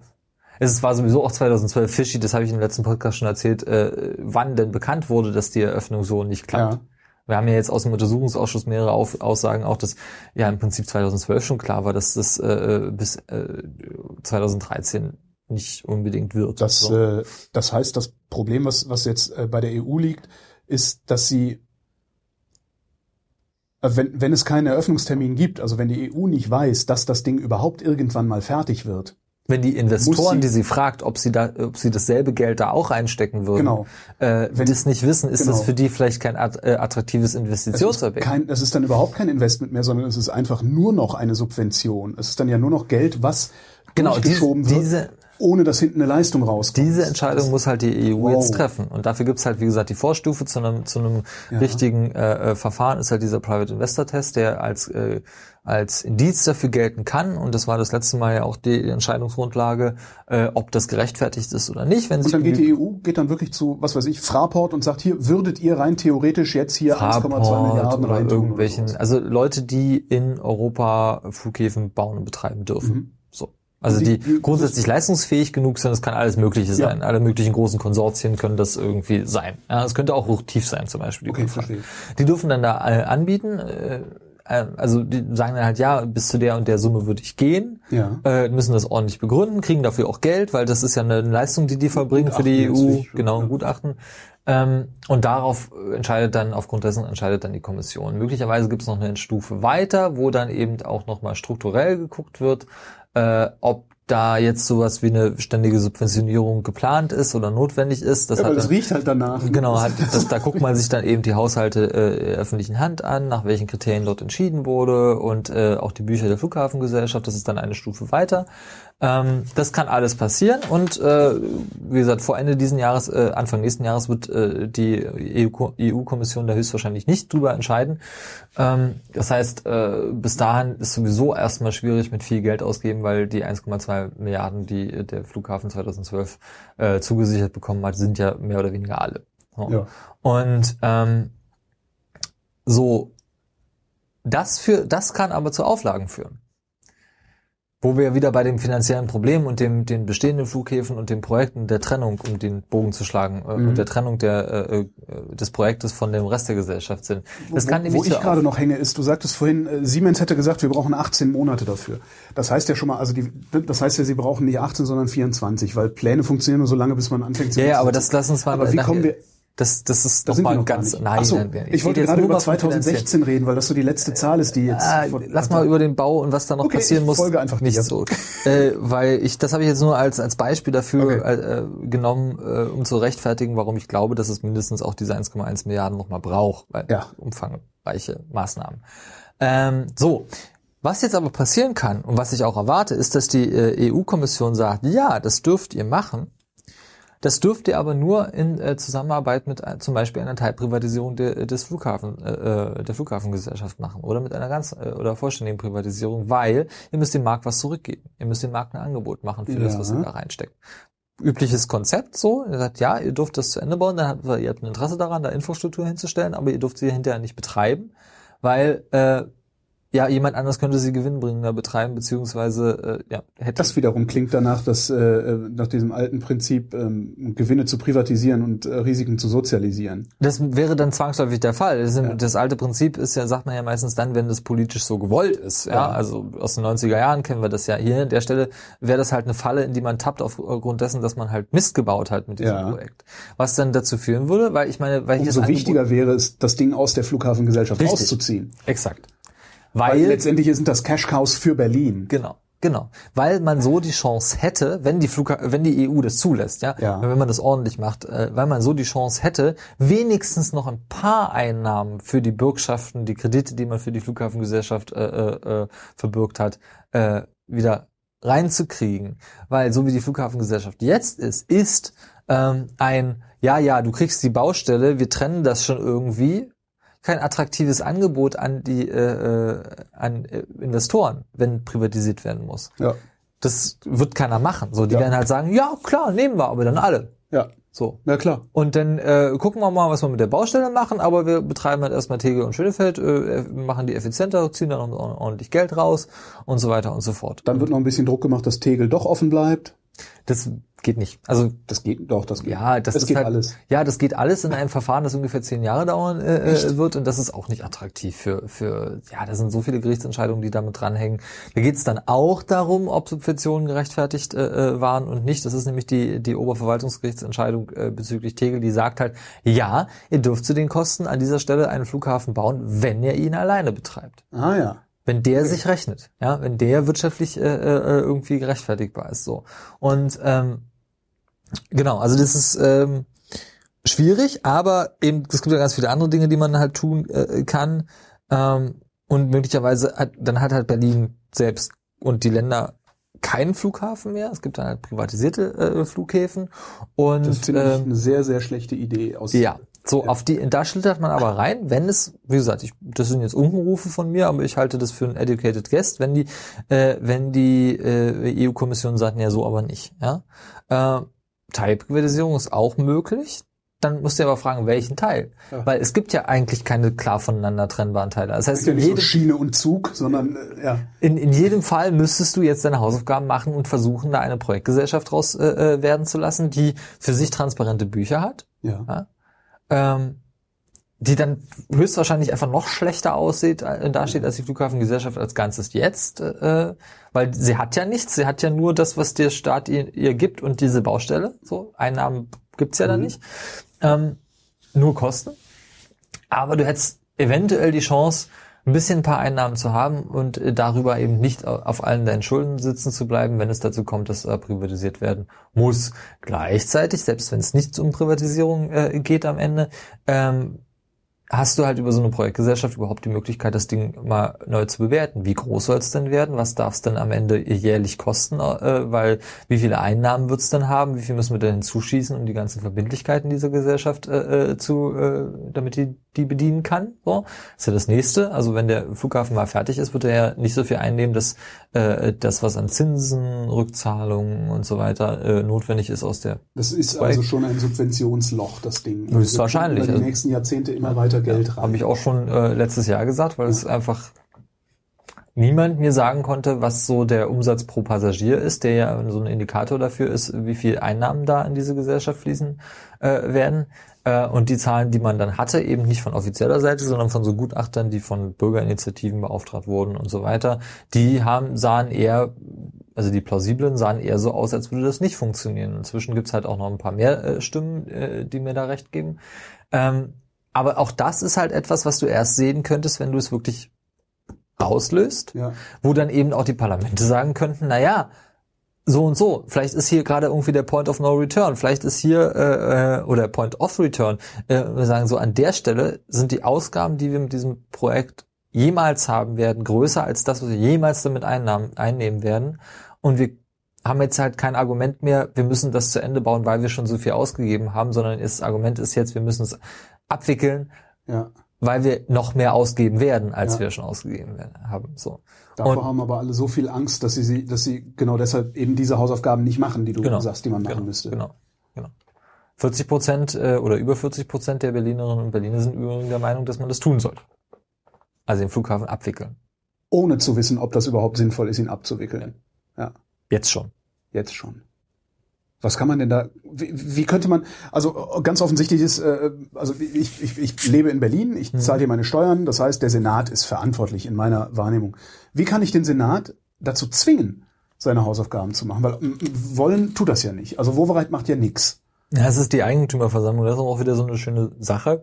Insbesondere wenn länderübergreifende äh, Public-Private Partnerships existieren, ja. äh, kannst du gar nicht dazu zwingen. Ich kann die. Das ist ein, das ist ein Staatsvertrag. Du kennst dich ja mit Staatsverträgen aus deinem äh, beruflichen Umfeld ja. aus. Wie einfach ist es denn, einen Staatsvertrag zu ändern? Ja, äh, das müssen, halt die Parlamente zustimmen. wollen, genau. Das müssen die Ministerpräsidenten. Ne? Das müssen die Exekutiven wollen die Exekutiven. Wollen, die, Ministerpräsidenten, ja. ja. die und die Parlamente ratifizieren das dann, nachdem ja. es irgendwie schon beschlossen ist. Ähm, aber ich muss doch meinen Ministerpräsidenten dazu zwingen können. Ich muss Wovereit zwingen können. Ich muss den Teeren Federn aus der Stadt jagen können. Ansonsten habe ich ein Demokratieproblem. Na, ich weiß jetzt nicht, ob Teerenfedern ja, das ist Stadt natürlich die Metapher, obwohl ich das ist. eigentlich ganz lustig fände, mal das, das also, also, Du bist Nein, ein kleiner Anarchist, ich merke das schon. Nee, ich bin eigentlich einfach nur gewalttätig. ich bin ganz, aber nur zum Spaß. Mehrfacher Straftäter vielleicht, aber im Grunde genommen ein guter Mensch. Genau. Das ist natürlich nur eine Metapher, aber ich muss doch irgendwie Druck auf die Exekutive hier ausüben können. Irgendwie muss das doch gehen. Ja. Yeah. Also ich meine, viel mehr, man müsste die Situation mal angucken. Äh, Nein, da kannst du natürlich nicht. Äh, ähm, musst die Situation mal angucken. Wie viel mehr Druck willst du denn machen? Wie viel mehr Druck auf die Eigentümer soll denn dieses Projekt noch Ja, aber bringen? die ignorieren also, den Druck ja. Richtig. Die ignorieren das und setzen dann da so einen Hartmut Richtig. hin. Das Problem ist, dass die Parlamente nicht, also jetzt komme ich so ein bisschen in diese in diese äh, Großprojekte, Expertenschiene. äh, das Problem ist, dass die deutschen Parlamente nicht in der Lage sind, ein vernünftiges, äh, eine vernünftige Kontrolle und ein vernünftiges Controlling von solchen Großprojekten zu machen. Natürlich kannst du eine Exekutive nicht dazu, äh, dazu zwingen, dafür ist eine Exekutive da. Eine Exekutive ist immer äh, oder soll in einer äh, gewaltengeteilten äh, demokratischen Gesellschaft äh, weitstmöglich getrennt sein von kurzfristigen politischen äh, äh, Interessen, weil sie hat die, Ausfü die ausführen, das operative Geschäft zu leisten und dafür zu sorgen, dass es Licht anbleibt, dass der Strom äh, äh, ja. weiter und so weiter und so fort. Ähm, das ist alles schlecht kontrollierbar, so wie wir das haben, und das, äh, da sollten die Parlamente wesentlich mehr Einfluss drauf haben, unter Wahrung der Gewaltenteilung.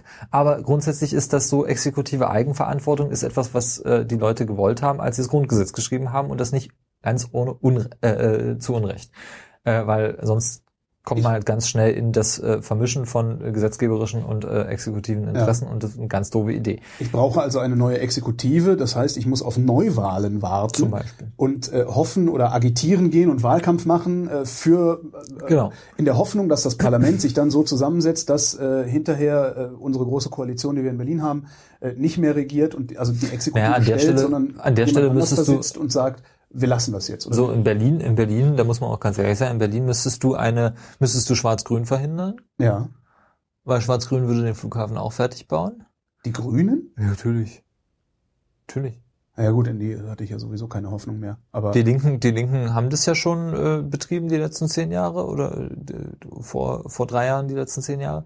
ja, Ähm, gut, aber bis vor drei Jahren konnte man, sah das ja auch wirklich noch so aus, als würde es funktionieren. Also das muss man denen noch ja zugestehen. nicht, also nicht von Ihnen möchte ich mal unken. Ich weiß das natürlich nicht, aber ähm, aber ähm, zumindest hat keiner so genau drauf geguckt. Naja, was du, was Ja, du im Prinzip brauchst, du musst Wahlkampf machen für andere, für andere äh, äh, Kontrollstrukturen. Solche Großprojekte gehören einfach nicht in die alleinigen Hände der Exekutive. Ja. So, im Prinzip brauchst du ständige Großprojekteausschüsse in den Parlamenten, die auch mehr können, als nur nachzufragen, wie ist es denn jetzt gerade so? Und also zunächst mal, das, der erste Schritt wäre ja schon zu sagen, ich erwarte jetzt hier einen Bericht und der ist, der muss aussagekräftig sein, ansonsten kriegst du eine Verstra Vertragsstrafe mit mir im Rahmen des PPPs. Mhm. So, äh, das ist das Erste. Ja, also ansonsten hat der, hm, du müsstest du auch wieder so machen. Ansonsten hat die Exekutive die Verpflichtung, eine Vertragsstrafe äh, äh, zu, äh, zu fordern, weil die schließt ja die Verträge mit dem. Mhm. Ähm, so, dieser ständige Ausschuss muss öffentliche Anhörungen haben äh, äh, zu diversen Großprojekten. Da müssen Leute Berichtspflichten haben. Da müssen aber auch signifikante Entscheidungen getroffen werden. Man muss bei diesen äh, PPP-Gesellschaften weg vom Aktiengesellschaftsrecht. Ja. Der Aufsichtsratsfunktion muss weiter in äh, die Parlamente gereicht äh, werden, weil die am Ende eben das Geld geben. So Ja. und darüber kann man das auch begründen. Die müssen darauf, äh, dann müssen die die Parlamente sich eben miteinander streiten. So Druck von von unten auf eine Koalition ist wesentlich einfacher als Druck von unten auf einen Senat. ja. So. Auch wenn es nicht möglich, also nicht immer funktioniert und so, aber auch, auch da gibt es wesentlich mehr Personen mit wesentlich mehr Eigeninteressen in ihren Wahlkreisen und so weiter. Ja, du bist so natürlich, du hast doch auch die Exekutive, letztendlich, also der Senat hier in Berlin, letztlich ist der ja auch erpressbar. Mhm. Und zwar durch einfach Industrieansiedlung oder Nichtansiedlung. Das ist ja auch immer ein bisschen. Ja, daran glaubt ja schon keiner mehr. Was, äh, wo, Nein, ich meine so insgesamt. Du kannst ja sagen, so äh, klar könnt ihr, ihr könnt entscheiden, wie ihr wollt, aber dann gehe ich halt mit meiner Riesendruckerei irgendwo in ein anderes Bundesland. Richtig. Das sind ja auch so Sachen, die halt auch immer wieder passieren. Ja, Das und es gibt noch, gibt noch ein paar, also gerade auf das BR bezogen ist halt, äh, die Exekutive hat halt einfach eigenständig entschlossen, dass man noch eine und noch eine Ausschreibungsrunde macht, äh, äh, als es darum geht, wer jetzt diesen Flughafen bauen soll, äh, zu absurden Preisvorstellungen, wo der Markt gesagt hat, nee, hört mal zu, das können wir nicht machen, das kostet 700 Millionen Euro mehr, euer Terminal, und äh, Entschuldigung, äh, kriegst kein Angebot. Ja? Dann haben sie noch eine Ausschreibung gemacht, dann haben sie die Gewerke geteilt haben, und am Ende haben sie entschieden, okay, es macht die Flughafengesellschaft selbst. So. Also die Bauherr, Bauherrenfunktion übernimmt die Flughafengesellschaft. Dann hat die keine Unternehmer gefunden für die äh, Gewerke, die sie sich da gegeben hat. Dann wurden die nochmal geteilt und dann hat die Exekutive gesagt, ah, wir fördern lokale Unternehmen, wir vergeben ganz kleinteilig, damit viele brandenburgische Bauge, äh, Bauunternehmen da äh, rankommen. Wir wollen keine großen. Alle haben gesagt, juhu, äh, lokale Wirtschaft und so weiter. das meine ich so übrigens fort. mit Erpressbarkeit. Also nicht, nicht im Sinne von schwarzen Koffer hinstellen, Ja, nee. sondern einfach strukturell. äh, Genau, so, das, das wäre alles, das hätte man alles in einem Parlament wesentlich intensiver diskutieren können und müssen, wenn die Entscheidungen eben da gelegen hätten. Ja, die Entscheidungen haben aber nicht da gelegen. Und äh, das ist so, das ist so ein Mittel, das man braucht, um in Zukunft sowas besser zu machen. Dafür sollte man auch Wahlkampf machen, weil, wie gesagt, die Chance, dass man äh, hier eine äh, äh, grün-rot-orange Koalition äh, bekommt, äh, wo dann eben SPD und CDU nicht dabei sind, äh, wo überhaupt die Chance besteht, sowas wie die Staatsoper, wie äh, äh, die A100, wie äh, der, den Flughafen neu zu bewerten, ist relativ gering. Die Chance dafür, solche strukturellen Veränderungen äh, zu, zu machen, eben um an den Selbsterhal äh, wenn man an den Selbsterhaltungstrieb der Politikerinnen und Politiker appelliert äh, äh, im Wahlkampf, ist glaube ich größer. So. Ja. Ähm, Also im Moment kann ich also nur darauf hoffen, dass äh, die Exekutive, also der Senat, Klaus Wowereit, morgen früh aufwacht und einsichtig wird und aufhört, mein Geld zu gefährden. Weil letztendlich, äh, der gibt ja mein Geld aus. Ich ja, zahle ja hier Steuern. musst du aber auch darauf, musst du aber auch darauf hoffen, dass äh, die gleiche Einsicht in Brandenburg einkehrt. naja, Und wenn die- einer diese Einsicht hat, dann kann er ja die anderen schon mal agitieren. Das ist ja hat doch Brandenburg versucht im letzten halben Jahr. Und Brandenburg zwar hat es massiv, massiv. Ach was. Nicht bezüglich der Neubewertung des Projektes, sondern bezüglich Nachtflugverbot und Schallschutz. Und Brandenburg ist äh, äh, in der Öffentlichkeit äh, bei Berlin aufgelaufen. Da hieß es dann so, ja, mit, mit diesem Land kann man ja keine Großprojekte bauen, weil die ändern ja ständig ihre Meinung. Brandenburg hat ein, äh, äh, ein Volksbegehren, ein erfolgsreich, erfolgreiches Mhm. gehabt, wo drin steht, wir möchten wir möchten äh, erweiterte Verbotszeiten, also Randzeiten, äh, zwischen 22 und 6 Uhr, weil mhm. dieser Flughafen steht halt nicht in der Pampa, sondern mitten im besiedelten Gebiet und im äh, Naturschutzgebiet und überhaupt.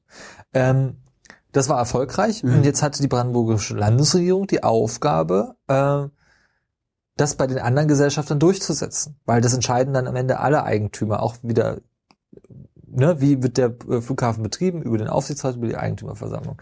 Äh, und ist voll aufgelaufen. In Berlin gab es auch ein Volks, äh, eine Volksinitiative, die hier im Parlament gelandet ist, wo äh, SPD und CDU gesagt haben, so nö, hier spinnt wohl. Ähm, gab sogar eine namentliche Abstimmung äh, und so weiter. Äh, und das ist dann, also wenn sich dann ein Gesellschafter nicht durchsetzen kann, bei solchen strukturellen Fragen, dann hast du nix. So, hast du überhaupt nichts gekonnt. Hast du Wowereit äh, jemals gefragt, warum er so sehr daran festhält? Also weil er könnte ja, genau, er könnte genauso klar, einsichtig sein wie du. Nee, ich bin ja nicht einsichtig, ich habe ja hab ich also ich habe ich muss ja gar nicht einsichtig sein, ich bin ja von Anfang an in einer sehr bequemen Position. Ich bin halt der der stört. So. Ja, okay, klar. Aber ich bin ja, ich bin ja nicht der, der entscheidet. Es ist ja, es ist ja jetzt nicht so, also Wovereit könnte sich das hier jetzt anhören und könnte dann sagen, scheiße, der Delius hat recht. Nee, könnte er nicht. Warum nicht? Äh, weil Großprojekte eben so funktionieren, wie sie funktionieren. Es gibt keine demokratische Legitimation, die äh, über das es ist das Projekt eines Politikers, der das mit aller seiner Gewalt durchsetzt und äh, das mit seinem Namen verknüpft äh, hinaus äh, äh, existiert. So, es gibt keine Volksabstimmung zu Großprojekten, es gibt keine Abstimmung mhm. in Parlamenten äh, dazu, außer es geht um den Finanzbedarf oder um Kleinigkeiten, also um die tatsächlich den Willen, das zu tun und die ständige Abfrage, ob man das auch weiter tun will, den gibt es nicht. Und solche Großprojekte haben den Charakter, dass sie nicht nur einen großen Teil eines öffentlichen Haushaltes äh, brauchen, sondern eben auch über mehrere Legislaturen funktionieren und deswegen funktionieren sie nur, indem sich da ein zum Beispiel Landesvater hinstellt und sagt, ich will das jetzt. Deswegen hat Wowereit das gemacht, natürlich aus Eigeninteresse, weil er damit auch Wahlkampf gemacht hat. Deswegen kann er jetzt aber nicht damit aufhören. Das ist das, was mit seiner Person verbinden, äh, verbindet. Aber das ist seine politische Person, das, das, muss ihm aber doch auch klar sein, hat er oder oder er, also oder zumindest seinen Beratern, die er ja hoffentlich hat, muss doch klar sein, dass äh, dass die Gefahr zu scheitern mit diesem Flughafen wesentlich größer ist als die Gefahr, erfolgreich zu sein und dass der Name Wovereit bis zum St. Nimmerleinstag mit dem Scheitern des Flughafens und äh, äh des erstens, Flughafens Tempelhof und der Landeszentralbibliothek und des, äh, der Staatsoper. Äh, also zwei Dinge, zwei, ja klar, zwei das Dinge. muss doch in, in seinem Interesse sein, anders in die Geschichtsbücher einzugehen, als, ja, als so eine Lame Duck, wie er jetzt gerade sich präsentiert. Zwei Dinge. Erstens, wenn der Flughafen vor 2016 äh, vor der Wahl eröffnet wird, äh, dann äh, wird es das sein. Ja? Bobereit hat es doch geschafft. Ja, das wird ihm erstmal reichen, das wird auch seiner SPD reichen, was ja. das dann ähm, äh, äh, Jahre darauf kostet, das geht in die Medien sowieso unter. Wenn der Flughafen eröffnet ist, dann äh, wird es eben keine wöchentlichen Berichte über diesen Skandal Flughafen geben, dann ist der offen. Dann gibt's halt nochmal so nach einem Jahr eine Rückschau oder wenn ja. mal wieder Haushaltsberatungen sind und dieser Titel auftaucht, der Landesrechnungshof sagt, ja, wir, äh, äh, wir äh, schießen da im Jahr äh, 300 Millionen rein, äh, das ist total scheiße. Ähm, ja, aber ansonsten keine öffentliche große Skandalwahrnehmung. Äh, das äh, verläuft sich alles wieder.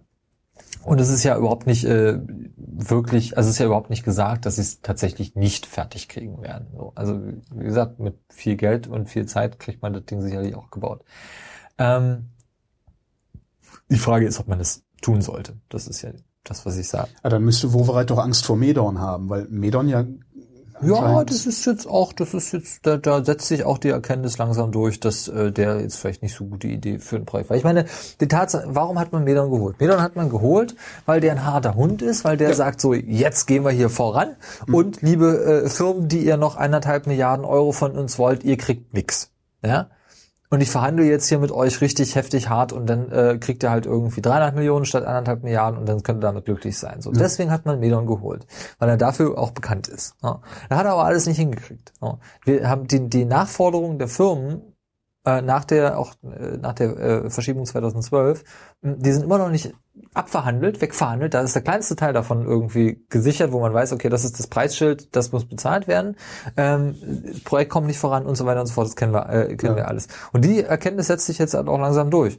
Was Wovereit an der Stelle halt versucht, ist, haben wir auch schon gesagt, ist halt zu sagen, Medon ist verantwortlich und ich nicht. Ja, ähm, ja aber Wovereit hat ja nun wirklich ein Interesse daran, dass das Ding bis 2016 eröffnet wird. Genau. Und Medon verhindert das gerade, ja. weil er ist, wie er ist. Ja. Aber das wird halt auch nicht mehr schön. Ja. Also wir können uns jetzt gerne versuchen, äh, äh Klaus Wobereits Kopf zu zerbrechen, aber das, auch das ist nicht. Äh, es, es ist, ich mache das die ganze Zeit. Also ich, das, ist ne, so, das ist so. Das ist so. Ich sehe hier die Infrastruktur, die bröselt sich einen weg und äh, also Wovereit hätte es halt so leicht haben können. Der hätte hier einfach nur ordentliche, mein Thema gerade, der hätte hier einfach nur für das ganze Geld ordentliche Fahrradwege in diese Stadt pflastern müssen. Dann wäre der der Held für die nächsten 50 Jahre gewesen von Berlin.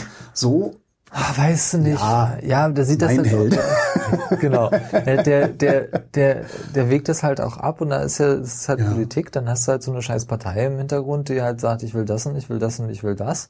Und an irgendwas musst du dich halt festbeißen. Er hat sich halt irgendwann mal entschieden, diesen Flughafen zu bauen. Das ist halt sein Ding und sein Thema und das ist jetzt der Flughafen. Ja. Dahinter stand in den letzten Jahren alles äh, äh, zurück und seit der Krise sowieso. Ja. Ja. Ähm, äh, es, so einfach kann sich das, also Wovereit kann sich es nun wirklich nicht mehr einfach machen.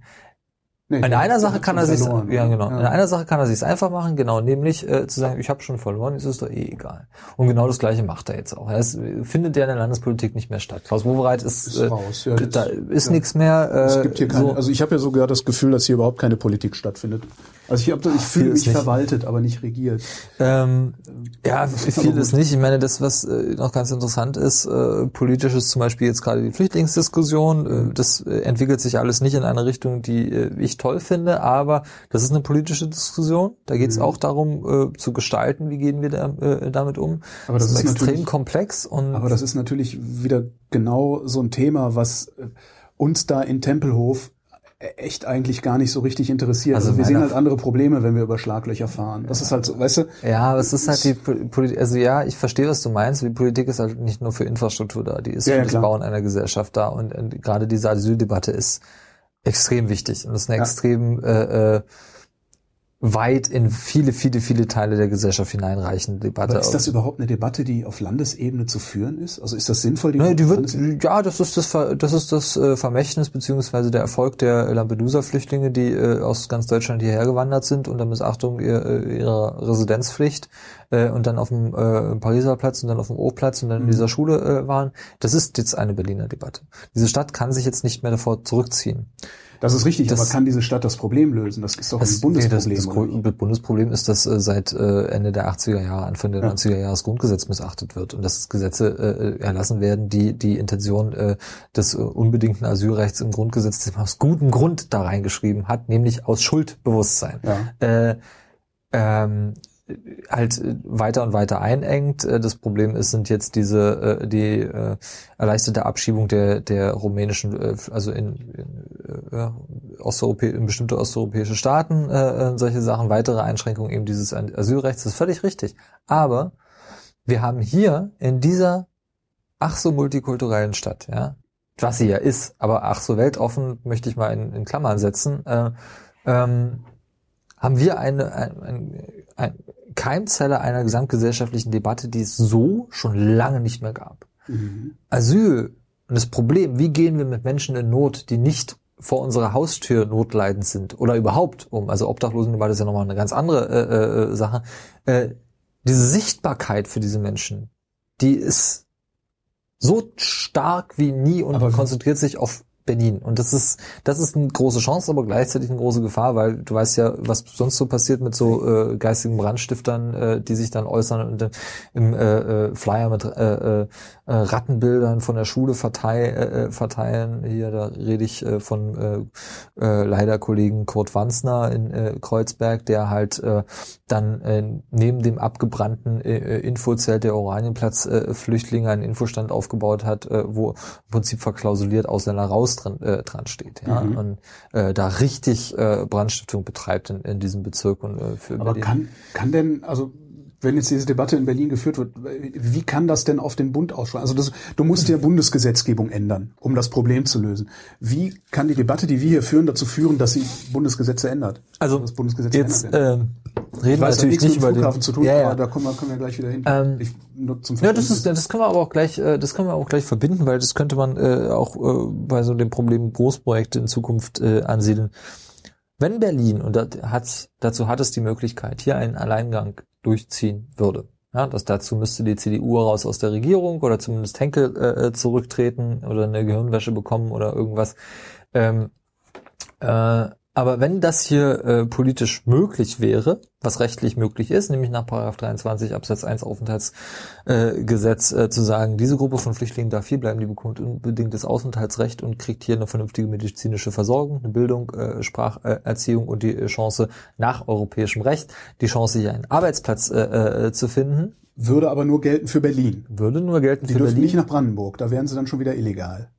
Nee, die Aufenthaltsrecht ist Aufenthaltsrecht. Das ist Bundesaufenthaltsrechts. Äh, Und äh, Berlin, also ein Bundesland, Berlin hat darf ein bundesweites Aufenthaltsrecht ja, aussprechen. Wenn der, wenn aus, äh, das ist eine sehr interessante Formulierung aus äh, humanitären Gründen oder aus äh, wichtigen äh, politischen Gründen zum Beispiel.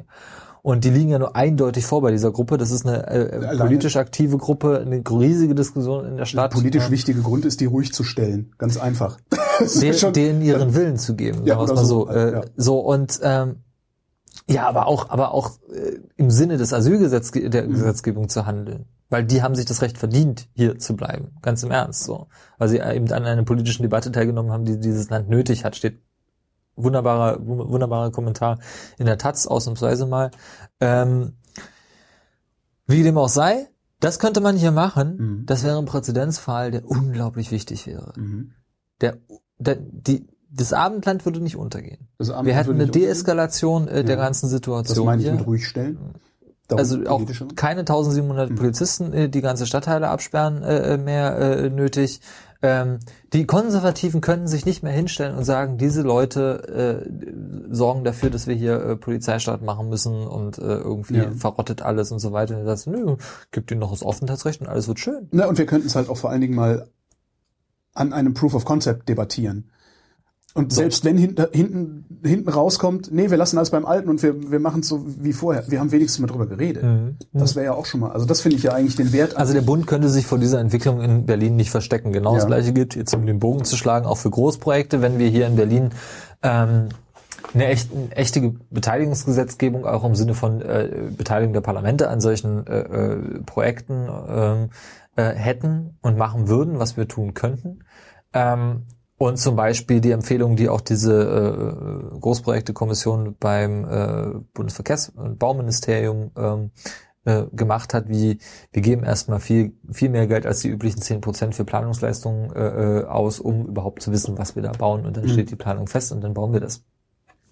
Wenn wir sowas hier umsetzen würden, äh, verbindliche Dialogverfahren im, im, im Planungsprozess und so weiter, dann hätte das eine Signalwirkung für ganz äh, Deutschland. Im Übrigen würden wir da auch nur hinter den internationalen Standards und nicht nur in der Schweiz, damit meine ich sogar Großbritannien, äh, ähm, hinterherlaufen und mhm. uns langsam denen angleichen, wenn wir sowas machen würden das am Ende müsste, weil der Bund immer beteiligt ist und weil auch die meisten wirklichen Großprojekte halt vom Bund kommen, müsste das natürlich auch eine Bundesgesetzgebung, eine Änderung der, der überhaupt, wie verstehen wir uns als Bauherren, als Staat sozusagen, äh, geben. Aber du kannst halt in so einem kleinen zänkischen Bergdorf äh, äh, an der Spree kannst du halt schon einiges an Präzedenzfällen schaffen und zeigen, dass es geht. Das wäre so mein Plädoyer. Zurück zum Flughafen konkret nochmal. Ja. Ist eigentlich irgendeins der baulichen Probleme, die letztlich erst dazu geführt haben, dass das Ding nicht eröffnet wurde, gelöst? Wir wissen noch gar nicht, was alles die äh, baulichen Probleme sind. Ah ja, der Sachstandsbericht fehlt. Genau, also es gibt halt so Nee, also ich meine, Herr Delius, wir drehen uns im Kreis. Ach, ähm, nee, was halt so, es gibt halt so einen so einen lustigen äh, Ordner, äh, kleinen Hefter, der äh, in einer Juno-Sitzung des Aufsichtsrates präsentiert wurde, Juno 2012, nach der äh, geplatzten Eröffnung, wo dann halt so, wo richtig, ne, also was zur Hölle, wieso haben wir jetzt hier nicht eröffnet und so weiter, wo es richtig losging, ähm, wo so, da war dann Ammann auch schon äh, äh da, äh, wo dann so Fotos von diesen Kabelschächten drin sind und äh, ne, mhm. niederstromige äh, Kabel mit Starkstromkabeln in einem völlig kreuzverquer, so das weiß okay, umwickelt, da, umwickelt, genau. ähm, und jetzt nehmen wir mal nur das Beispiel, was sicherlich kriegsentscheidend ist für den äh, Flughafen. Da ist nichts passiert. Also ich meine, klar, die haben halt da aufgemacht und da laufen halt Sachverständige rum und gucken und zonen und überhaupt so. Es gibt sicherlich auch Teile, die inzwischen schon mal so, also wo eingegrenzt ist, okay, da haben wir ein Signal, die brauchen wir jetzt vielleicht nicht neu äh, verlegen und so weiter und so fort. Aber mal einmal komplett genügend Schächte zu verlegen, einmal komplett irgendwie alle kreuz und quer und notdürftig verlegten Kabel rauszunehmen und in diese neuen Schächte reinzutun und so weiter und so fort, das ist alles noch nicht fertig. Was, so. ist denn, was passiert denn überhaupt da draußen auf der Baustelle? Ich, ich habe keine Ahnung. Laufen da Leute rum oder ist da einfach abgesperrt nee, und das Licht bleibt da? Da bin ich ehrlich gesagt überfragt. Da laufen sicherlich immer Leute rum äh, und, und gucken. Es gibt sicherlich auch, ich meine, was man zum Beispiel gemacht hat, das ist ja jetzt auch der Grund, warum man sich so siegessicher gibt mit dieser Entrauchungsanlage, ist, man hat halt diese äh, neuen Regel und äh, äh also Regelkomponenten und Mechanikkomponenten der Entrauchungsanlage äh, einzeln schon mal zusammengebaut, äh, vor Ort getestet, woanders hingebracht und dort genehmigen lassen, äh, äh, lassen, weil sowas muss ja dann auch integriert getestet werden. Das hat man, muss man irgendwo in Westdeutschland äh, machen äh, oder hat man gemacht und die kamen halt zurück. Das war im Oktober letzten Jahres. Er sagt, ja, das könnt ihr so machen. Ja? Also solche Dinge passieren da jetzt schon. Äh, aber also so im Sinne von, das ist jetzt der Schlusssport, ja, hier, ja. das ist jetzt der Plan, das machen wir jetzt und das sind jetzt nochmal irgendwie alle Deckenplatten aufreißen und äh, in anderthalb Jahren sind wir fertig damit. Das passiert dann nicht. Ja. Gibt's nicht. Es müssen doch eigentlich auch Köpfe rollen. Wessen Köpfe müssten denn eigentlich rollen? Ich habe so überhaupt keine Lust, diese Frage zu beantworten. Muss ich dir ehrlich sagen. Weil du sie ja. zu oft beantwortet hast oder weil es nee, Fass ohne Boden wäre? Wen, oder, wen willst du denn da alles rausschmeißen? Ja, weiß ich, ich weiß nicht. Also irgendwer muss Nein, doch da verantwortlich sein. die, geben unglaublich viel Geld aus und niemand ist dafür verantwortlich. Wir alle sind dafür verantwortlich. Wir haben Wovereit wieder gewählt. Wir alle sind dafür verantwortlich. Dieses, die, die da oben sind verantwortlich für die Scheiße. Nein, die Leute, die die SPD seit Jahrzehnten hier in diese Regierung wählen, sind verantwortlich dafür, dass so eine Scheiße passiert dass hier nichts vorweggeht, dass hier verwaltet wird. Entschuldigung, dieses, da müssen Köpfe rollen und Verantwortung übernehmen. Ehrlich gesagt, kann ich es nicht mehr hören, weil davon wird nichts besser du hast den nächsten, du hast den nächsten Idioten da sitzen, der macht genau die gleiche Scheiße. Wenn man sich nicht strukturell darüber Gedanken macht, welche Instrumente man entwickelt, damit man äh, von persönlicher, provinzialpolitischer Verantwortung hin zu einer äh, gemeinschaftlichen Verantwortlichkeit und Steuerungsfähigkeit in dieser Gesellschaft kommt, dann wird sich daran nichts ändern. Und dann ist es auch völlig egal, wie viel Geld Herr Schwarz bekommen hat und wie viel, äh, wie viel da den Bach runtergeflossen ist an Schwarzarbeit oder in äh, irgendwelche komischen äh, Verträge, äh, die nichts gebracht haben, welche bescheuerten Ideen Hartmut Medon äh, gehabt hat. Das ist völlig irrelevant, wenn wir nicht daran da überlegen, wie wir in Zukunft strukturell uns selber besser aufstellen können, um das, äh, äh, um sowas zu verhindern. Der Flughafen, das wird nicht mehr schön. Wie willst du denn jetzt das Geld aufdrücken? Sollst, äh, willst du ernsthaft, also nicht du jetzt, aber das ist eine, so eine typische Forderung. Hartmut Medon sei dafür gerade stehen. Ja, was heißt denn, dass er dafür gerade stehen? Also, den Rücktritt haben wir schon gefordert. Der scheitert an der SPD. Ihr wählt die SPD immer wieder. Was soll das denn? Soll er das bezahlen, was er da, äh, was da ausgegeben hat? Nein, natürlich nicht, weil dann brauchen wir uns keine Exekutive mehr leisten, weil Exekutivpolitiker natürlich natürlich nicht haften für die Steuern, die da ausgegeben äh, werden. Wenn das so wäre, würde überhaupt nichts mehr passieren hier, weil niemand sich das leisten könnte. Außer du wählst nur noch äh, oder du lässt nur noch äh, Milliardäre in äh, diese Position wählen, die sich dann leisten könnten, das auszugeben. Dann brauchst du aber auch keine Demokratie mehr, weil dann könnten die einfach die Infrastruktur kaufen und selber betreiben. So, das ist für mich, Entschuldigung, keine äh, keine vernünftige Fragestellung. Äh, natürlich muss man gucken, was wer von der Geschäftsführung haftet für welche Entscheidungen. Das wird so ein, der Abschlussbericht äh, möglicherweise äh, zeigen, worüber wir gerade noch nachdenken, wirklich mal auch einen ähm, äh, einigermaßen fundiert begründbaren äh, ähm, Gedankengang, Gedankenstrang aufzubauen ist es ist ja so, ich habe schon ein paar Mal berichtet darüber, dass die Flughafengesellschaft strukturell nicht, nicht kontrollierbar ist und nicht in der Lage ist, das zu managen, eben wegen dieser ganzen Gewerke und weil da so viele Einzelpersonen und einzelne Unternehmen beteiligt sind an so vielen verschiedenen Stellen und es kein Schnittstellenmanagement äh, gibt. Jetzt ist es so, dass, ähm, jetzt habe ich den Namen wieder vergessen, ah, nee, doch, Dresden Sommer, äh, dass äh, man 2010, nachdem man alles ein bisschen umgestellt hat. Die Planer haben auch die Objektüberwachung übernommen. Objektüberwachung heißt, wir gucken uns an, ob da gebaut wurde, nehmen die Mängel auf, gucken, äh, dass die Planungen umgesetzt wurden, äh, dass und dass die Planer richtig gearbeitet haben. Das hat lustigerweise am Flughafen ab 2019 äh, 10 die, äh, die Planungsgemeinschaft selbst übernommen, was an sich schon mal ein Compliance-Problem meiner Meinung nach ist. Viele sagen, ach, das kann man schon mal machen. An dieser Stelle nicht gut funktioniert. Ähm, die äh, Planer äh, nicht die richtigen Informationen hatten, um äh, vernünftig zu planen, weil auch die Geschäftsführung ständig irgendwas Neues wollte und das bis äh, Anfang 2012 nicht fertig geworden ist. Die äh, Projektsteuerung der WSP CBP als äh, nächster Player im ganzen Spiel, der auch überall drin äh, äh, steckt, halt Informationen gesammelt, aber nicht an alle weitergegeben hat offensichtlich und auch äh, selbst äh, nicht kontrollieren konnte, was die Geschäftsführung tut, weil sie von der Geschäftsführung bezahlt worden ist, äh, äh dafür äh, nicht zu kontrollieren, was die Geschäftsführung tut.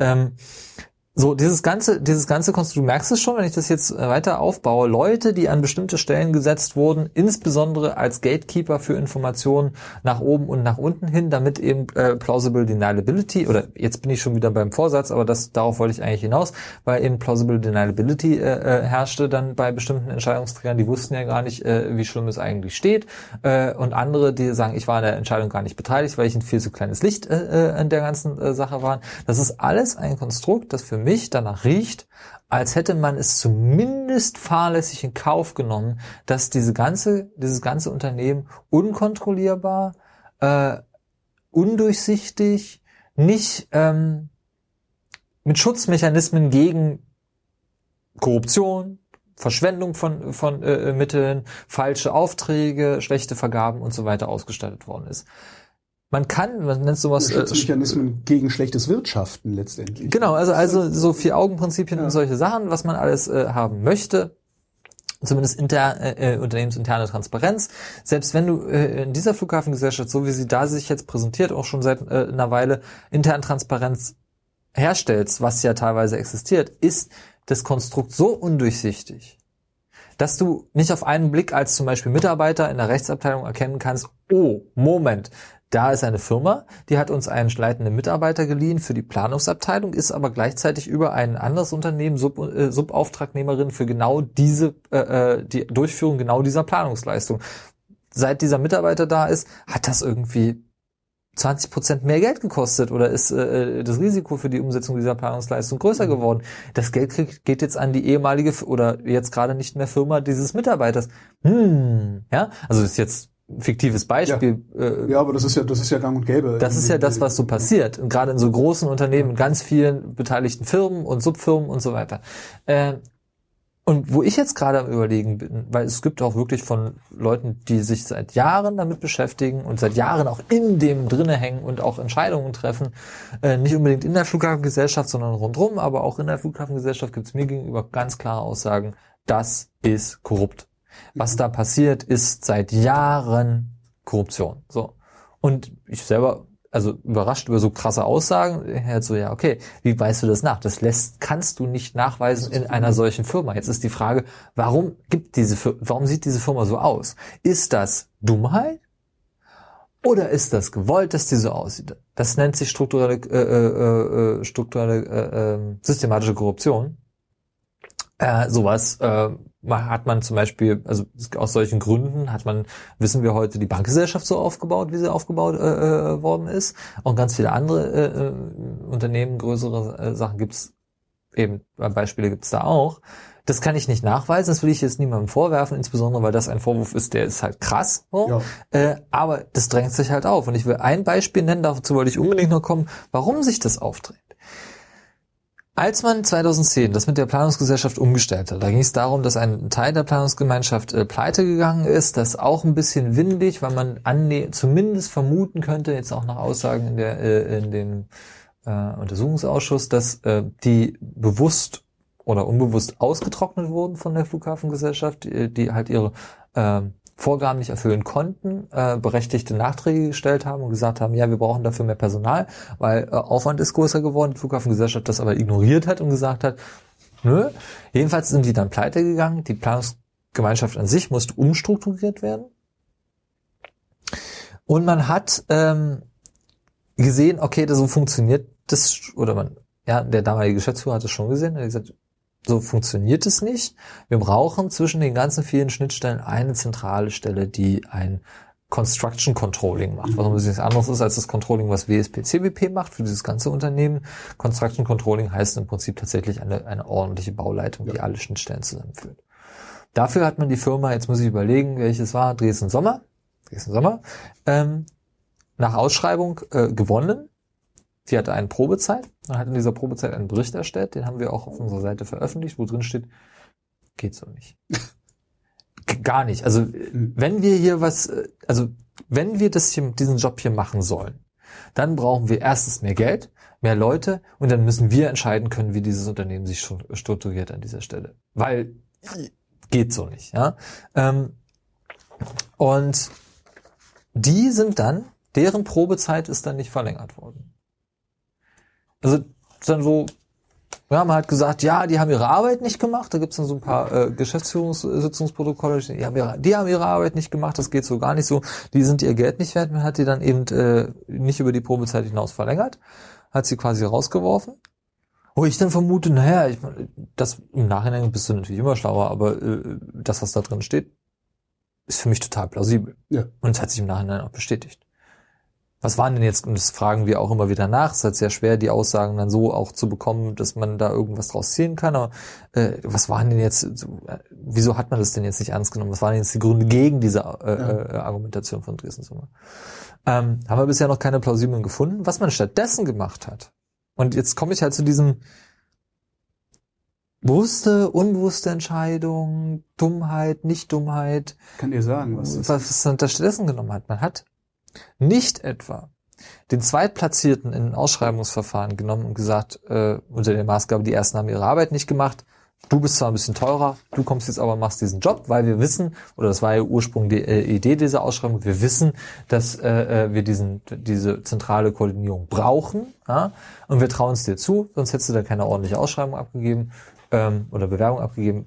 Komm jetzt hier rein, du machst jetzt nochmal Probezeit und wir gucken, dass es mit dir besser funktioniert. Nein, man hat den zweiten Bewerber herangezogen und hat äh, äh, sogenannte Personal Personalüberlassungsverträge mit dem gemacht. Und hat halt nicht dieses Unternehmen angestellt, eine zentrale äh, Überwachung zu machen, sondern, sondern Mitarbeiter des Unternehmens ausgeliehen und selbst angestellt angestellt an den verschiedenen Schnittstellen, die eigentlich zentral überwacht werden, hat aber nichts Zentrales dazugefügt. Also es gab ja. dann, die waren dann einfach nur an den einzelnen Schnittstellen und haben immer für ihre kleine äh, Sachen an irgendwen berichtet, an die Objektüberwachung berichtet, an die Bauleitung berichtet, an die äh, äh, an WSP, CWP berichtet. Mhm. Ähm, und ne, da gingen halt verschiedene Informationen an verschiedene Kanäle, mhm. die sich teilweise überschneiden, aber nicht vergleichbar waren. Und jetzt muss ich fragen, warum hat man damals diese Entscheidung getroffen? Wer war das? Und wie gesagt. Ich kenne das aus, aus, also ich bin ja auch schon recht lange berufstätig und habe auch immer mal wieder mit äh, großen Firmen zu tun, also die, die behördlich strukturiert sind.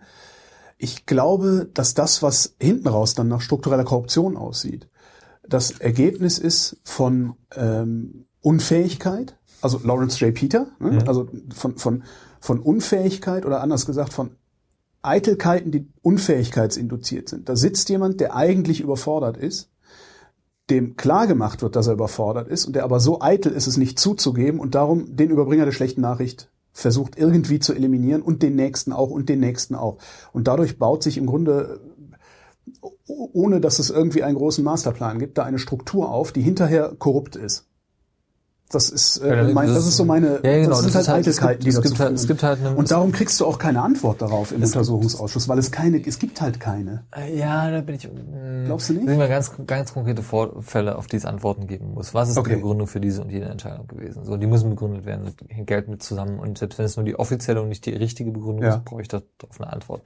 Ähm, es gibt natürlich ein Spektrum an Bewertungsmöglichkeiten. Das ist die eine Seite ist das, was du gesagt hast, ja. So ja, das Dunning, das, Dunning ich, wo ich immer wieder drüber gestolpert bin. Genau. Dunning-Kruger. Ja. Das ist so genau. äh, ein Begriff, der in der wirklichen Welt keine Rolle spielt, weil wir alle Dunning-Kruger äh, handeln. Äh, so, aber äh, an der Stelle passt der. Äh, das zweite ist fahrlässige Inkaufnahme. Ja? Wie viele Warnungen hat es gegeben, dass sogar mhm. etwas anfällig ist? Und da gibt es einige Warnungen, auch schon aus der früheren Zeit. Ja, das ist dann fahrlässige Inkaufnahme von äh, struktureller äh, oder systematischer Korruption. Ähm, und das dritte ist bewusste Inkaufnahme von. Ja. Ja. Wobei ich das eigentlich den wenigsten unterstellen würde. Ich glaube, das ich auch nicht, weil ich nicht. Ich, man muss nur mal drüber diskutieren. Ja, weil, natürlich. Ich meine, wenn ja, mir Leute im Jahr 2014 sagen, da ist Geld geflossen, dann muss ich doch sagen, da, Entschuldigung, also das, kannst du das begründen? Ja, ich kann dir das begründen, aber ich kann es dir nicht beweisen. So, mhm. ähm, dann muss ich dem nachgehen. Ja. So. Und das ähm, wie gesagt, also mein, mein, mein Problem mit dieser Flughafengesellschaft ist halt auch, dass es halt, wie gesagt, jetzt eine Umgebung ist, in der so etwas mir zweifelsohne möglich erscheint, ja auch möglich ist, das habe ich mir auch aufgeschrieben, wenn wir uns an den Namen Großmann äh, erinnern, Anfang Großmann. Äh, jetzt diesen Jahres gab es ja den ersten echten Ach, öffentlichen genau, Korruptionsskandal ja, ja, ja. an, der, an dem äh, BER äh, der äh, halt eigentlich lächerlich ist angesichts der Tat 300.000 oder sowas. Genau, 360 glaube ich. Lächerlich ist angesichts dessen, was wir gerade diskutiert haben, äh, was da an Möglichkeiten existiert. Ähm, aber auch noch einen Tiefgang hat, der so nicht wirklich öffentlich diskutiert wird, auch ganz schwer nachweisbar ist. Herr Großmann hatte halt wohl in einem Anbahnungsgespräch äh, mit einer Auftragnehmerin äh, äh, fallen lassen, dass man vielleicht irgendwie eine Schraube teurer machen könnte und dann äh, würde das mit dem Auftrag schon klappen. So mhm. macht es jetzt bildhaft. Diese Auftragnehmerin hat sich dann an die Staatsanwaltschaft gewandt und an die Flughafengesellschaft und hat darüber berichtet, die Flughafengesellschaft hat nichts getan, Wochen und Monate lang äh, nicht. Sie hat zwar mit der Staatsanwaltschaft äh, äh, äh, korrespondiert, aber hat Herrn Großmann nicht beurlaubt, hat äh, Presseanfragen zu ähnlichen Sachverhalten, die auch Herrn Großmann be betreffen, nicht beantwortet, hat sich darum überhaupt nicht gekümmert, bis zu dem Tag, äh, an der Woche nach dem Tempelhofer Volksentscheid, als die Staatsanwaltschaft in die äh, Wohnungen und Geschäftsräume von Herrn Großmann eingeritten ist, also äh, äh, Neuruppin äh, war da die Federführung, äh, eingeritten ist und dann hat äh, Herr Miedon sich hingestellt und gesagt, das System funktioniert, bei uns äh, äh, werden wir die Korrupten, kriegen wir sie alle. Das ist die Situation. So, das ist also, äh, Herr Medon lügt an der Stelle, so da hat überhaupt nichts funktioniert. In dem Moment, wo man einen Whistleblower braucht, da gibt es kein funktionierendes System, sonst mhm. bräuchte man keinen Whistleblower, sonst hätte man Prävention äh, und äh, Auffangmechanismen. Die Flughafengesellschaft hat sich nicht darum gekümmert, äh, solange du, bis es zu spät war. Frage gestellt, warum habt ihr euch nicht gekümmert, obwohl ihr. Wen soll ich die denn stellen? Weiß ich nicht, Medon. Ja, wann treffe ich denn mal Medon, abgesehen davon? Achso, ich dachte, der Medon käme irgendwie regelmäßig in den Untersuchungsausschuss nee, müsste Rede und Antwort. Erstens können wir den erst jetzt äh, laden, nachdem die äh, nach anderthalb Jahren äh, die äh, ähm, Erweiterung des Untersuchungsauftrags auf 2013 hinaus endlich durch ist und zweitens äh, läuft es nicht so spontan äh, ab. Erweiterung des Untersuchungsauftrages auf 2013. Anderes ich Thema. Dachte, ihr seid der Untersuchungsausschuss für das ganze Ding. Sie ja, aber ein Untersuchungsausschuss hat ein abgeschlossenes äh, äh, Zeitraum, ein abgeschlossenes Projekt. Mhm. Ein Untersuchungsausschuss arbeitet immer rückwirkend. Ein Untersuchungsausschuss ja. ist nicht dafür da, äh, eine kontinuierliche Entwicklung begleitend zu beobachten. Ah. Der Untersuchungsausschuss, dem ich vorsitze, das heißt, hat nur deshalb so viel Macht, ja. wie zum Beispiel Leute einknasten zu lassen, durch Hausdurchsuchungen äh, äh, zu erwirken, also Macht, die eigentlich einer Staatsanwaltschaft ja, zustehen, ja. weil es einen eng abgefassten, eingegrenzten Untersuchungsauftrag gibt.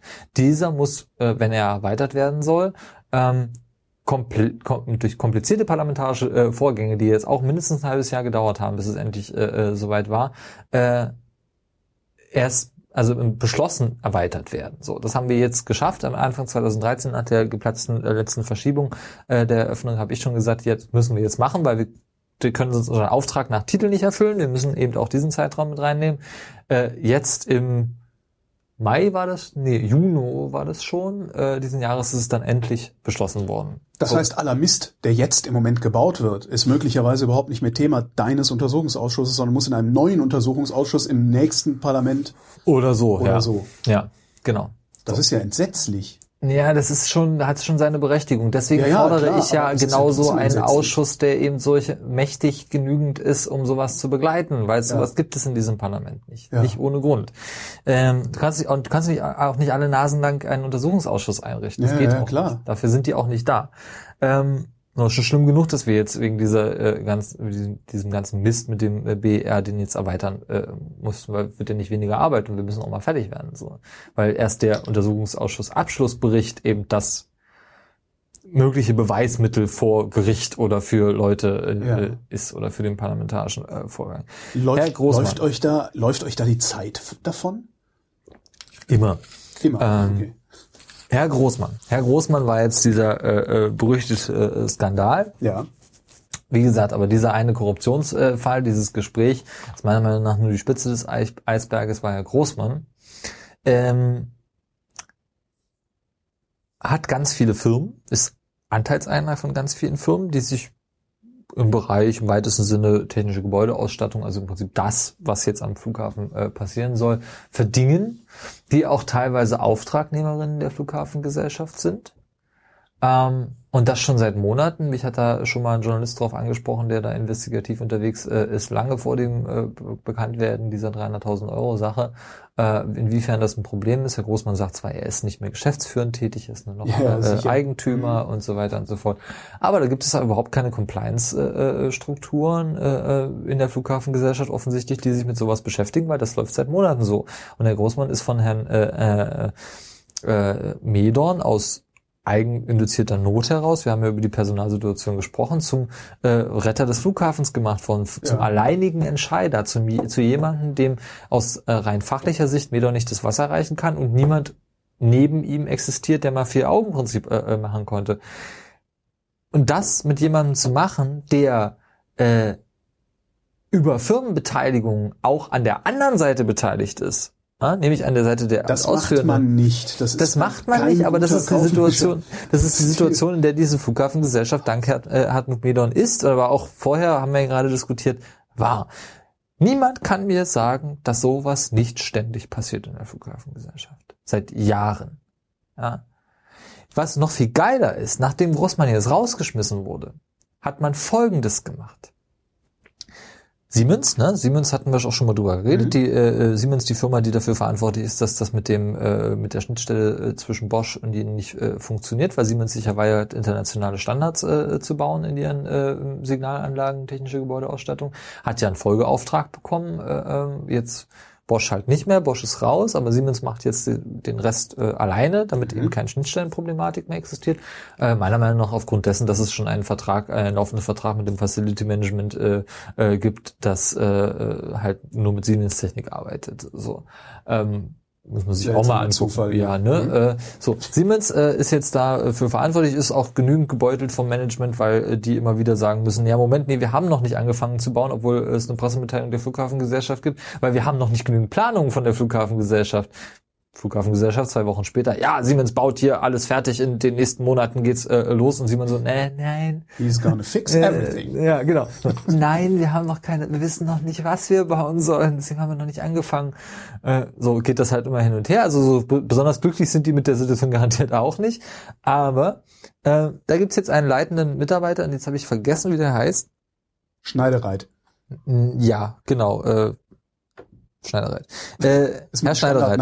Genau. Herr, Herr Schneidereit, Herr Schneidereit äh, hat äh, sich schon lange mit der auch der technischen Gebäudeausstattung äh, und der Umsetzung der Aufträge der Flughafengesellschaft beim BR äh, bei Siemens beschäftigt. Er ist bei Siemens eben dafür verantwortlich gewesen und wechselt jetzt in die Flughafengesellschaft als neuer technischer Leiter oder ist schon äh, gewechselt. Jetzt, das ist doof, dass das mir der Name gerade nicht. Pass auf, das, ja, ja, muss das mal Das ist doch dasselbe Konstrukt wie vorher mit dem Großmann. Nee, jetzt. nee, nee, anders, anders, noch viel, Ander, viel, anders, anders, anders, anders, Ander fünf, Ander fünf würden Piraten sagen. Okay. Ähm, pass auf, um zu verhindern, dass es dort solche Compliance-Probleme äh, äh, gibt, ja, also dass äh, leitende Mitarbeiter Firmen, äh, bei denen sie äh, zu denen sie oh irgendwie Gott, ich, ich ahne, ein Ver Ver Verhältnis ich ahne, was jetzt haben, äh, in, als Auftragnehmerin reinholt, holt man sich jemanden, bei dem das schon so ist. Genau, das habe ich geahnt. Das darf doch alles nicht wahr sein. Unbestritten ist dieser Mensch ein absoluter Experte. Vater, ja? ja, also das muss man echt sagen. Dieser Typ ist auch, der hat einen geilen Lebenslauf, der hat echt Ahnung, der hat sich auch in seinem Leben nicht viel zu Schulden kommen, also wahrscheinlich nichts. Mir ist nichts ja. bekannt und hat geil abgeliefert. Ich habe auch mit dem leitenden, also mit dem Geschäftsführer von Siemens auf so einer großen Veranstaltung in, in Stuttgart äh, gequatscht, der den auch kannte. Er meinte, bestellen Sie mal schön Gruß, wenn Sie sehen. Äh, er sagte, das ist ein super Typ, ja. geil, liefert ab, effizient, ohne Ende. Aber Darum sowohl, geht's ja nicht. Genau, sowohl Darum Simons als auch der Typ, als auch die Flughafengesellschaft kann sich doch jetzt nicht nochmal in äh, so eine Situation bringen wenn es offensichtlich keine Strukturen oder Personalien gibt, die, da, die verhindern, dass der Verdacht entsteht, dass dieser Mensch so etwas macht, also so Firmen bevorzugt. Ja? Es gibt die halt nicht. Es gibt halt keinen technischen Geschäftsführer, der am Ende das, was Hartmut Milan da unterschreibt, als Geschäftsführer nochmal drüber guckt und diesen Menschen ja. co-kontrolliert. Es gibt halt keinen äh, keinen äh, co-technischen Leiter, der sich damit auseinandersetzt, was dieser entscheidende Mensch da äh, äh, tut. Der begibt sich da an Teufels Küche. Oh. Und das ist das, was jetzt passiert. So, es ist so vollständig absurd. Ähm, ja, also wir brauchen jetzt vielleicht auch gar nicht mehr über den äh, Herrn Di Mauro reden oder äh, Ach Gott, den hatten wir ja auch noch, die Architekten. Äh, der ist ein ganz besonderer Fall. Er hat auch einen sehr interessanten Lebenslauf äh, innerhalb dieses Flughafens hinter sich. Ich will nicht sagen, dass der irgendwie schlechte Arbeit gemacht hat, aber der hatte äh, gerade bezüglich dieser Entrauchungsanlage, dieser übergroßen, eine interessante Rolle offensichtlich äh, zwischendurch. Dann habe ich noch aufgeschrieben. Wir haben einen Zwischenbericht geschrieben und veröffentlicht, seit wir uns das letzte Mal äh, gesehen oh, haben. Ah, hm. wenigstens ein Bericht. Was ein steht? Bericht. Äh, da steht drin, dass der Standort scheiße ist und äh, wir haben uns mit der Frühphase beschäftigt, weil wir Hier die abgeschlossen ist der Untersuchungsausschuss. Äh, nein, ist die Piratenfraktion ja. beziehungsweise mein Referent äh, Dr. Benedikt Ogate Chacon und ich. Wir haben ein Buch geschrieben. Das äh, gibt's auch auf Gutenberg. Äh, äh glaube ich. Org, ja. Gutenberg ist, glaube ich, Org. Ne? Ansonsten kann man das auch irgendwo auf unserer Webseite runterladen. Für iTunes gibt es das nicht, weil das iTunes ganz furchtbar mit E-Books umgeht. Das ist ganz schlimm. Äh, das ist ein, ein unglaublicher Quas. Ähm, genau, das heißt unten bleiben. Ähm, bevor wir jetzt zu Herrn Di Mauro vielleicht kommen, äh, noch so. Ach so, das Verhalten von Hartmut Medon in der Öffentlichkeit, ja, haben wir jetzt auch schon äh, äh genannt. Schallschutz haben wir schon äh, die Wannsee-Flugroute, es gibt ja jetzt wieder neue Flugrouten. Ähm. Ja, die im Übrigen ja gar nicht funktioniert, solange der Versuchsreaktor da noch steht, ne? Da ja, das ist ja, der, das ist ja der Punkt. Das ist ja der Punkt. Äh, die haben ja, äh, es gab ja die Entscheidung, ähm, oh, wie kriege ich das jetzt noch zusammen? Ui, wie war die Entscheidung? Das ist jetzt nichts Falsches entschieden. Es gab ja die Entscheidung vom Landgericht zu sagen, damit die da drüber fliegen dürfen? Nee, die, nee, die dürfen nicht drüber fliegen, solange der äh, äh, Reaktor da steht und bestimmte Dinge nicht äh, äh, nachgeliefert wurden. Und das wurde jetzt gekippt, weil mit der Begründung, man kann nicht eine Flugroute deswegen, also solange man kann eine Flugroute nicht verhindern mit dieser Begründung, solange es keine Alternative gibt wenn ich das richtig zusammenkriege. Äh. Aber mhm. vielleicht sollten wir darüber einander mal mhm. diskutieren und ich sollte mir das nochmal äh, äh, durchlesen. Schönefeld offen lassen. Ja. Auch eine tolle Diskussion von äh, äh, Herrn äh, Medon, immer mit der Begründung, die Kapazität reicht nicht aus. Mhm. Ja? Man muss auch dazu sagen, dass es beim Flughafen in BER halt, äh, selbst wenn jetzt noch 10 Millionen mehr Passagiere kommen in den nächsten äh, 10 Jahren, was passieren kann, könnt ihr mir durchaus vorstellen, ähm, dann ist es beim BER nicht so, dass sie dann da keinen Platz mehr finden und irgendwo anders hin ausweichen müssen. Sondern dann wird es halt äh, 10 Jahre, äh, 15 Jahre, 20 Jahre eher zu Tegler Verhältnissen kommen. Ja. Das ist eine Luxusdiskussion, die da geführt wird, die aber benutzt wird von insbesondere Herr, äh, Herrn Medon, um mehr Geld locker zu machen, um irgendwelche neuen Baumaßnahmen äh, äh zu begründen und so weiter und so fort. Ähm, das, die Kapazität dieses äh, kleinen Regionalflug und großen Regionalflughafens, wollen wir mal äh, äh, ehrlich sein, in äh, Schönefeld da unten, die ähm, reicht aus, um Berlin zu bedienen. Ja. So, das ist nur nicht bequem. Ja. Das ist nicht halt mit irgendwie anderthalb Meter mal anderthalb Meter Platz um mich drum während ich in der äh, Check-in-Schlange stehe, sondern das ist eher wie in Tegel, dass man aneinander vorbeilaufen mhm. läuft und sich schneidet, wenn man da in der Check-in-Schlange steht. Ähm, und Deswegen, also damit begründet aber äh, äh, Medon, dass er Schönefeld offen lassen möchte, was nur geht, wenn man eine direkte äh, Verbindung zwischen äh, BR und Tegel äh, und Schönefeld äh, macht. Das, da soll ein Tunnel, müsste eigentlich ein Tunnel gebaut werden. Diesen Tunnel kann man erst bauen, wenn man die sogenannte Nordlandebahn, also die jetzt Schönefeld-Landebahn, ja. saniert, weil da fliegt ja was drüber. Ähm, da es aber kein Rollfeldkonzept für den BER äh, gibt, kann man äh, nicht die Südlandebahn als Alternative benutzen, solange man, wie man die Nordlandebahn äh, saniert. Das ist auch etwas, worum sich Medon hätte eigentlich kümmern sollen, ja. aber nicht gemacht hat weil diese Sanierung der Nordlandebahn muss passieren, weil das Ding ist alt und äh, egal, ob der Flughafen eröffnet oder nicht, das, das muss mal neu gemacht werden. Äh, darum wurde sich auch nicht gekümmert. Äh, es gibt dann auch noch die recht lustige rechtliche Diskussion. Äh, die Frage ist nämlich, wann der BER eröffnet ist. Es gibt die Leute, die sagen, der ist dann eröffnet, wenn da BER draufsteht. Also ne, wenn überall auch äh, international fliegen die nicht mehr nach SXF oder TXL, sondern nach BER, dann ist er eröffnet. Ähm, Gibt aber auch eine plausible äh, rechtliche äh, ähm, ähm, Stellungnahme äh, oder, oder eine Argumentation, ähm, dass der dann eröffnet ist, wenn die Südlandebahn benutzt wird. Weil dann wird ja Infra Verkehrsinfrastruktur, das dann eben genau BER ist, auch benutzt und es ist, der, der Tower wird ja jetzt schon für Schönefeld benutzt und die Tankanlagen unten drunter, also die, die Das großen klingt Tank- aber eher wie so ein, das klingt fishy. ja, es Das- ist so eine Frage, es ist so eine Frage, weil wir waren ja vorhin bei der äh, Frage des Mono-Flughafenbetriebs, Mhm. warum das Landgericht damals entschieden hat, dass das so gemacht wird. ist halt, ihr habt Geld dafür ausgegeben. Es rechtfertigt sich nur dadurch, dass ihr das Ding dann auch äh, betreibt und zwar alleine betreibt. Mhm. Wenn du das Ding jetzt quasi als Erweiterung von Schönefeld Alt betreibst, so versteckt, dann kann es ja sein, dass du dich rechts, also gegen die Entscheidung des Gerichtes stellst. Und darüber geht, äh, darum geht es eher so. Mhm. Und daran hängt halt im äh, Prinzip auch, wann Tegel geschlossen werden muss. Weil wenn irgendjemand die Frage stellt, und sagt so, ist das jetzt nicht schon BER? Muss Tegel geschlossen Ein werden. halbes Jahr später. Spätestens. Weil die Betriebserlaubnis für Tegel ist ja schon erloschen. Wer würde diese Frage stellen, oder wer müsste diese Frage stellen, damit Tegel Aber dann irgendjemand, der bei einem Gericht anklopft, so, kann ja jeder im Prinzip. Ich könnte jetzt also zu. äh, Nee, bisher ist ja der Fall noch nicht da. Also es gibt ja keine Nordpier-Eröffnung, das wäre auch so ein Problem gewesen. Äh, es gibt dann ja wird keine irgendein Troll finden, der äh, Genau, und diese Gefahr fragt, können Sie mal feststellen, was das hier eigentlich ist. Ja. Ist das jetzt BER? Ist das SXF? Oh mein Gott. So, das ist dann auch noch so eine lustige Frage. Aber die Gefahr besteht, wie gesagt, nicht, weil auch die Nordpier, äh, die, die Nordbahnsanierung ist bisher noch nicht, also mir ist nicht bekannt, dass es da äh, weitergeht. Es gibt zwar Planungen, aber wie gesagt, es ist nicht, nicht klar, äh, ähm, wo die Flugzeuge lang fahren sollen, weil sich halt niemand drum gekümmert hat, da bezüglich dieses quasi Interimskonzeptes äh, eine, eine Flugfeldordnung äh, zu schreiben, wo sollen Flugzeuge langfahren, wo dürfen sie parken, wo dürfen sie nicht parken und so weiter. So sieht's aus. Ja, äh, Herr Di Mauro. ne? Genau. Äh, die äh, Architekten, ja, boah. Das war ein bisschen komplizierter, ne? Also, warte mal, die Mauro, nee, wer war denn? Die Mauro war vor Die Mauro war Großmann, der, der nicht bauen durfte und darum gejammert hatte oder so ähnlich. der, der will ne? gar nicht bauen. Äh, es ging um Planung. Oder Planung. Genau, äh, der hat überhaupt nicht, also der, der ist der, äh, gilt immer so als der Vater der äh, Entrauchungsanlage, dieser großen Anlage 14, so wie sie jetzt geplant ist. Mhm.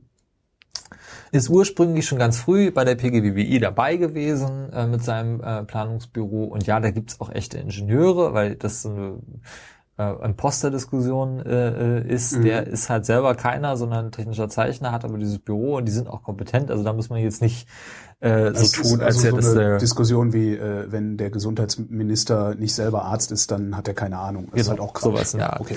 Die sind da, äh, mit seinem Büro ist er da angestellt gewesen, ist dann, äh, als seine, äh, ist, als diese, als diese Pleite von dem äh, einen Planer war, das JSK, glaube ich, war das. Ich hab's heute auch nicht so. Äh, als diese Pleite war, ist er von denen äh, zur Flughafengesellschaft gegangen und hat Mhm. sich dort eben äh, über äh, äh, mit Entrauchungskonzepten und diesen Planungen dazu be beschäftigt. Der ist, äh, soweit wie sich das bisher rekonstruieren kann, von der ähm, äh, Flughafengesellschaft dafür äh, gedacht gewesen, eben dieses äh, Entrauchungskonzept für diese große Anlage äh, zu planen, umzusetzen, auch zu überwachen. Der hat dann natürlich mit den Objektüberwachern ganz viel zusammengearbeitet, auch mit dem äh, einzelnen, äh, mit dem Gewerk, äh, das in der Flughafengesellschaft eine eigene Bauleitung und eine eigene Steuerung natürlich äh, hatte. Ähm, und hatte dann die, auch die Aufgabe, diese absurd große Anlage, auch nach den vielen Umplanungen, die ich vorhin schon beschrieben habe, vor zum Beispiel den Objektüberwachern, die gesagt haben, das kann so nicht funktionieren, äh, zu verteidigen. Das heißt, der äh, wurde dann so als äh, Mensch, das wissen wir aus einer der letzten Aussagen, äh, als Mensch dahingestellt und er sagt so, du machst jetzt mal fünf Stunden mit denen Workshop, solange bis die da rausgehen und sagen, ja, das bauen wir so wurde auch äh, so wurde auch mit Kritik da umgegangen in, in dieser Firma. Äh, dann wurde halt diese ähm, Anlage tatsächlich so oder sollte so gebaut werden, wurde so äh, auch äh, umgesetzt. Die Objektüberwacher haben halt immer äh, ihre artig ihre Mängeln geschrieben oder ihre äh, Rügen da äh, ausgeteilt und äh, den ganzen äh, die ganze Bauumsetzung überwacht und Überraschung über Überraschung, es hat alles nicht funktioniert.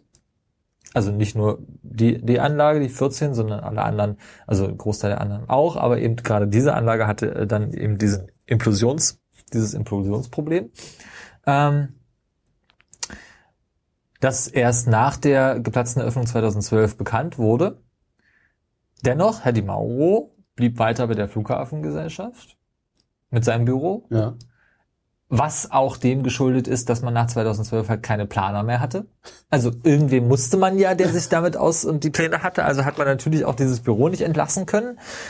Was aber Herr Medon gemacht hat, ist dann das Größte und das Schärfste. Herr Medon hat dann Herrn Di Mauro vor Herrn Großmann zum Cheftechniker ernannt mit seinem Büro. Also das waren die Verantwortlichen für die technische Gebäudeausstattung, hatten sie ja eh gemacht, aber für den letzten Teil, der dann noch zu tun ist, waren die die Chefs auch in diesem äh, äh Sprintteam und das war natürlich Herr Di Mauro. Und der hat seine Anlage natürlich verteidigt bis aufs Letzte. Es gibt äh, die Umbaupläne, die wir jetzt sehen, die sind nicht neu, die wurden schon mal Anfang 2012 diskutiert, also das Unterteilen der Anlage in kleinere Abschnitte, die leichter handelbar sind, neue Ventilatoren, also neue, neue äh, Saugeinrichtungen. Das ist das, was die Mauro dann damals schon geplant hatte.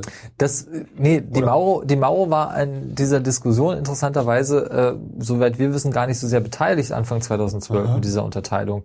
Äh, er war eher der Verteidiger dieser großen Anlage die ganze Zeit. Ja. Ähm, er hatte sie mitgeplant. Und zumindest sein Büro war dafür verantwortlich und wer weiß, wie viele da noch äh, dran äh, waren. Jedenfalls wurde er von äh, äh, Medon zu dem neuen Cheftechniker ernannt, solange bis Großmann kam. Und jetzt wird es unklar, warum dann die Mauer nicht mehr Chef sein durfte, sozusagen, sondern nach ihm dann Großmann. Die Mauer. Hat das, die Mauro war also noch immer in der, äh, also äh, noch immer in der Flughafengesellschaft, aber ist degradiert worden. Oder Ja, ich weiß nicht, jetzt vorgesetzt sein, sein, worden, sag mal so, sein, sein Büro ist dann hat er irgendwann äh, keinen Vertrag mehr gehabt, Ja. glaube ich. Also ich Okay. weiß nicht, ob die jetzt noch einen Vertrag haben, aber zumindest nicht mehr den, den sie dafür hatten. Mhm. Und da wird es ja ganz interessant, weil der hat sich ja dann wahnsinnig darüber aufgeregt, dass er entlassen wurde, so ohne äh, Grund. Äh, Großmann hat dann eben einen Komplettumbau der Entrauchungsanlage aufgerufen, der an sich jetzt, hatte ich ja schon gesagt, gar nicht so schlecht ist, der aber folgende Fragestellung aufruft. Äh, äh, ruft. Warum muss der so groß sein? Geht's nicht möglicherweise auch einen Zacken kleiner? Und wer kriegt den Auftrag dafür? Und warum war es, also deswegen, da ist es wieder das mit dem Compliance, weil die Auftragnehmer äh, für diese und die Spezialexperten für so Entrauchungsanlagen dieser Größe und so sind halt zufällig Firmen, die irgendwas mit diesem Firmennetzwerk zu tun haben, bei dem äh, Großmann drinne steckt. Ähm, wie gesagt, alles Spekulationen, ja. Ja. aber warum dann plötzlich so ein Schnitt, wenn man sich jahrelang geweigert hat, diese Entrauchungsanlage anzu, äh, anzufassen? Mit diesen Menschen, mit den Auftragnehmerinnen. Und man hat dann eben auch noch, und das hat ja die Mauer auch beim ZDF zum Beispiel gesagt, was auch noch völlig unaufgeklärt ist, äh, Unterlagen, also Planungsunterlagen verbrannt, vernichtet, also verbrannt wahrscheinlich nicht, aber ver vernichtet. No. Moment, wer- und- Das hat die und- Flughafengesellschaft auch zugegeben, die hat gesagt, ja, das waren irgendwelche unter, äh, äh, äh, unwichtigen äh, äh, Unterlagen. Das geht nicht, das ist auch, un, auch unwichtige Unterlagen müssen eine gewisse Zeit aufgenommen werden natürlich. und Anfang dieses Jahres ist äh, nicht irgendwie absehbar, dass eine gewisse Zeit vorbei ist, dass sie äh, aufgehoben werden sollten, wenn, es, wenn sie die Entrauchungsanlage betroffen haben. Die Mauer hat gesagt, das waren meine Planungen, die wurden vernichtet, stattdessen wurden andere Planungen äh, äh, herangezogen, die ich nicht zu verantworten habe. Das ist dieser äh, Großumbau, dieser äh, Totalumbau der Entrauchungsanlage. So. Jetzt kann man halt sagen, ja, äh, vielleicht möchte die äh, Flughafengesellschaft sich da an der Stelle schützen, weil man halt die ganze Zeit diese idiotischen äh, äh, kaputten Pläne weiterverfolgt hat. Vielleicht ist es aber auch so, dass äh, die Mauer die ganze Zeit darauf hingewiesen hat, dass man da auch äh, umbauen müsste und was äh, könnte, aber nicht durfte, solange bis Großmann kam. Oder Aber die Mauro wird ja Unterlagen darüber haben. Äh, könntest du die nicht, äh, also als könnte der Untersuchungsausschuss nicht, Ja, ja, sind wir ja dabei, aber wie gesagt, das ist auch wieder etwas, äh, was die Erweiterung des Untersuchungsauftrags Ah, okay. fällt. Wir haben dazu, äh, zu dieser Erweiterung erst, äh, naja, schon eine ganze Menge, aber die ersten äh, äh, Beweisanträge natürlich erst in der vorletzten Sitzung unserer, äh, nee, in der letzten Sitzung unseres Untersuchungsausschusses äh, äh, stellen können, Mhm. weil vorher war halt der Beweis, äh, der, der, die Auftragserweiterung nicht durch. So. du kannst doch im Grunde nur irgendeine Instanz dahinsetzen, die mit absoluter Macht ausstatten und da durchfegen Das lassen. ist ja eigentlich, das ist ja eigentlich die Geschäftsführung. Das du kannst ja Ja, sehen, was dabei rauskommt. Ja. Ähm, Nee, also ich habe das geschrieben in einem Gastbeitrag äh, in der Frankfurter Rundschau und gesagt, das wird nicht mehr schön. So. In Schönefeld. Das hat dann die Redaktion draus gemacht. Ich wollte Mhm. dieses Wortspiel vermeiden, aber die Redaktion fand das äh, witzig. Also es wird nicht mehr schön und wir können uns darauf einstellen, dass das, äh, das gibt keine befriedigende Lösung für dieses Projekt. Es, eventuell wird er irgendwann dastehen, dieser Flughafen, uns dann aber Geld kosten, möglicherweise uns nicht mal gehören und trotzdem noch Geld kosten, weil wir auf den Verbindlichkeiten sitzen geblieben sind.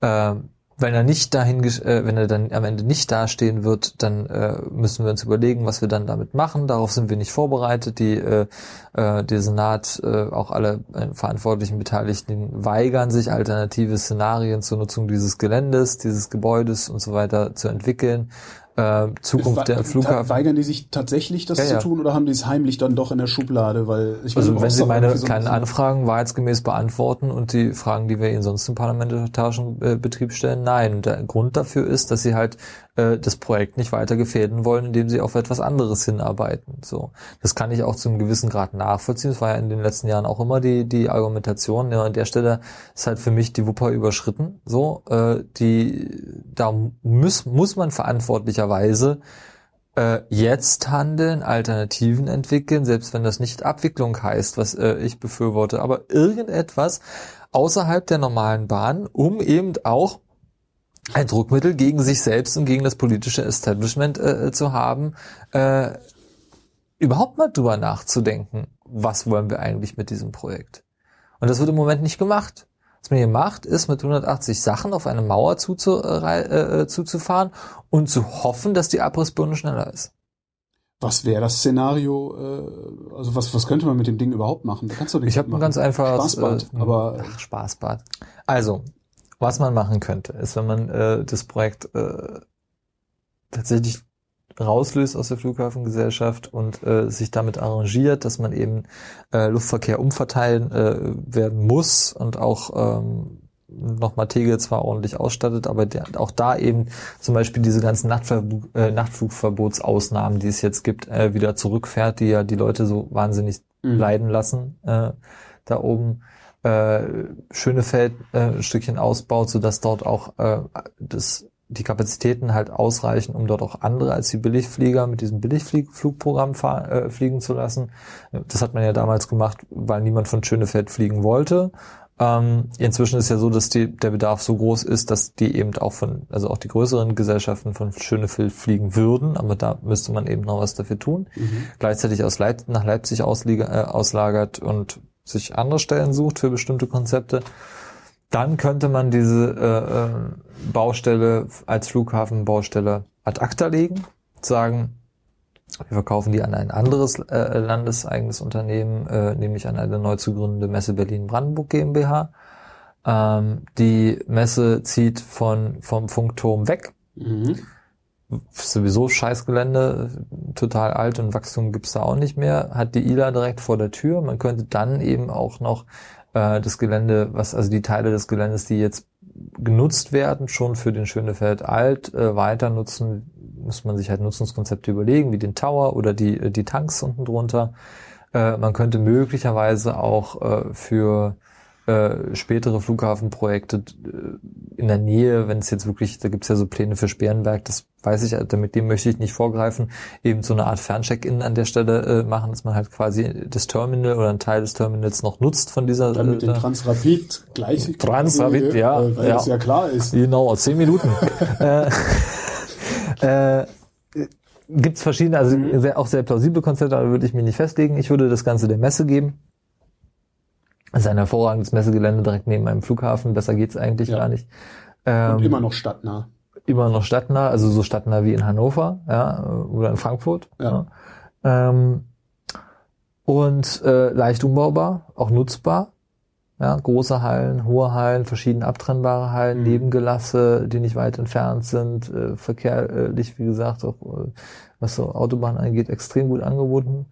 Ähm, Meiner Meinung nach könnte auch äh, äh, eine Messe Berlin-Brandenburg GmbH mit entsprechenden äh, Mitteln, eigentlich hat Messe Berlin ja auch nicht wenig Geld, äh, auch wenn sie viele Schulden hat, aber das, da ist einiges da, äh, diese Gebäude so fertigstellen, dass sie zweckmäßig, also für den Messebetrieb zum Beispiel äh, genehmigungsfähig wären. Ja, also nicht für einen Flughafenbetrieb, weil das wäre teuer und da könnte auch die Messegesellschaft äh, nichts tun. Ja, also, also er wäre genauso wenig ein Experte wie die Flughafengesellschaft mhm. ein Experte äh, war. aber ähm, die Messe könnte das halt für ihren Zweck äh, meiner Meinung nach fertig bauen und einen Teil äh, der äh, Verbindlichkeiten äh, mit aufnehmen, weil sie Ich ja ein, sagen, was würde eigentlich mit den ganzen Verbindlichkeiten naja, wird halt nicht mehr schön, ne? Mhm. Also äh, nur möglicherweise hast du darüber halt nochmal Einnahmen, was äh, die die begründen könnten, dass man der Messe ein bisschen was aufdrückt von den äh, Verbindlichkeiten. So, ähm, was ja auch ein landeseigenes Unternehmen ist, was ein Schattenhaushalt wäre, was seine eigenen Mhm. Probleme hätte, aber die wären meiner Meinung nach finanziell nicht so gravierend, wie es äh, der jetzigen Situation ist. Ja, und am Funkturm baust du Wohnungen. Irgendwo kaum kein besser erschlossenes äh, äh, Wohnungsneubaugebiet wie äh, die Messe am Funkturm. Mhm. Das ist wie leicht die Hallen abzureißen sind. Das ist nichts Pappmaché. So. Ja. Machst ein äh, Funkturmmuseum, hast einen Sommergarten äh, als Veranstaltungsort äh, Ort oder als äh, Liegewiese Mhm. sozusagen. Ähm, machst ein Sommergartenmuseum äh, äh, Museum draußen rundherum, baust du äh, möglichst bezahlbaren Wohnraum, der äh, super verkehrslich angeschlossen ist, äh, wo du keine Erschließungskosten für das Gelände brauchst, weil alles da ist, ja, vom äh, Drehstromanschluss bis zur Wasserleitung und Abwasser und was weiß ich. Äh, und vor der Tür hast du einen Grunewald. Wird das passieren? Nö. Werde ich Bürgermeister? Ich hoff's. Ach, Martin Gott. Delius, vielen Dank.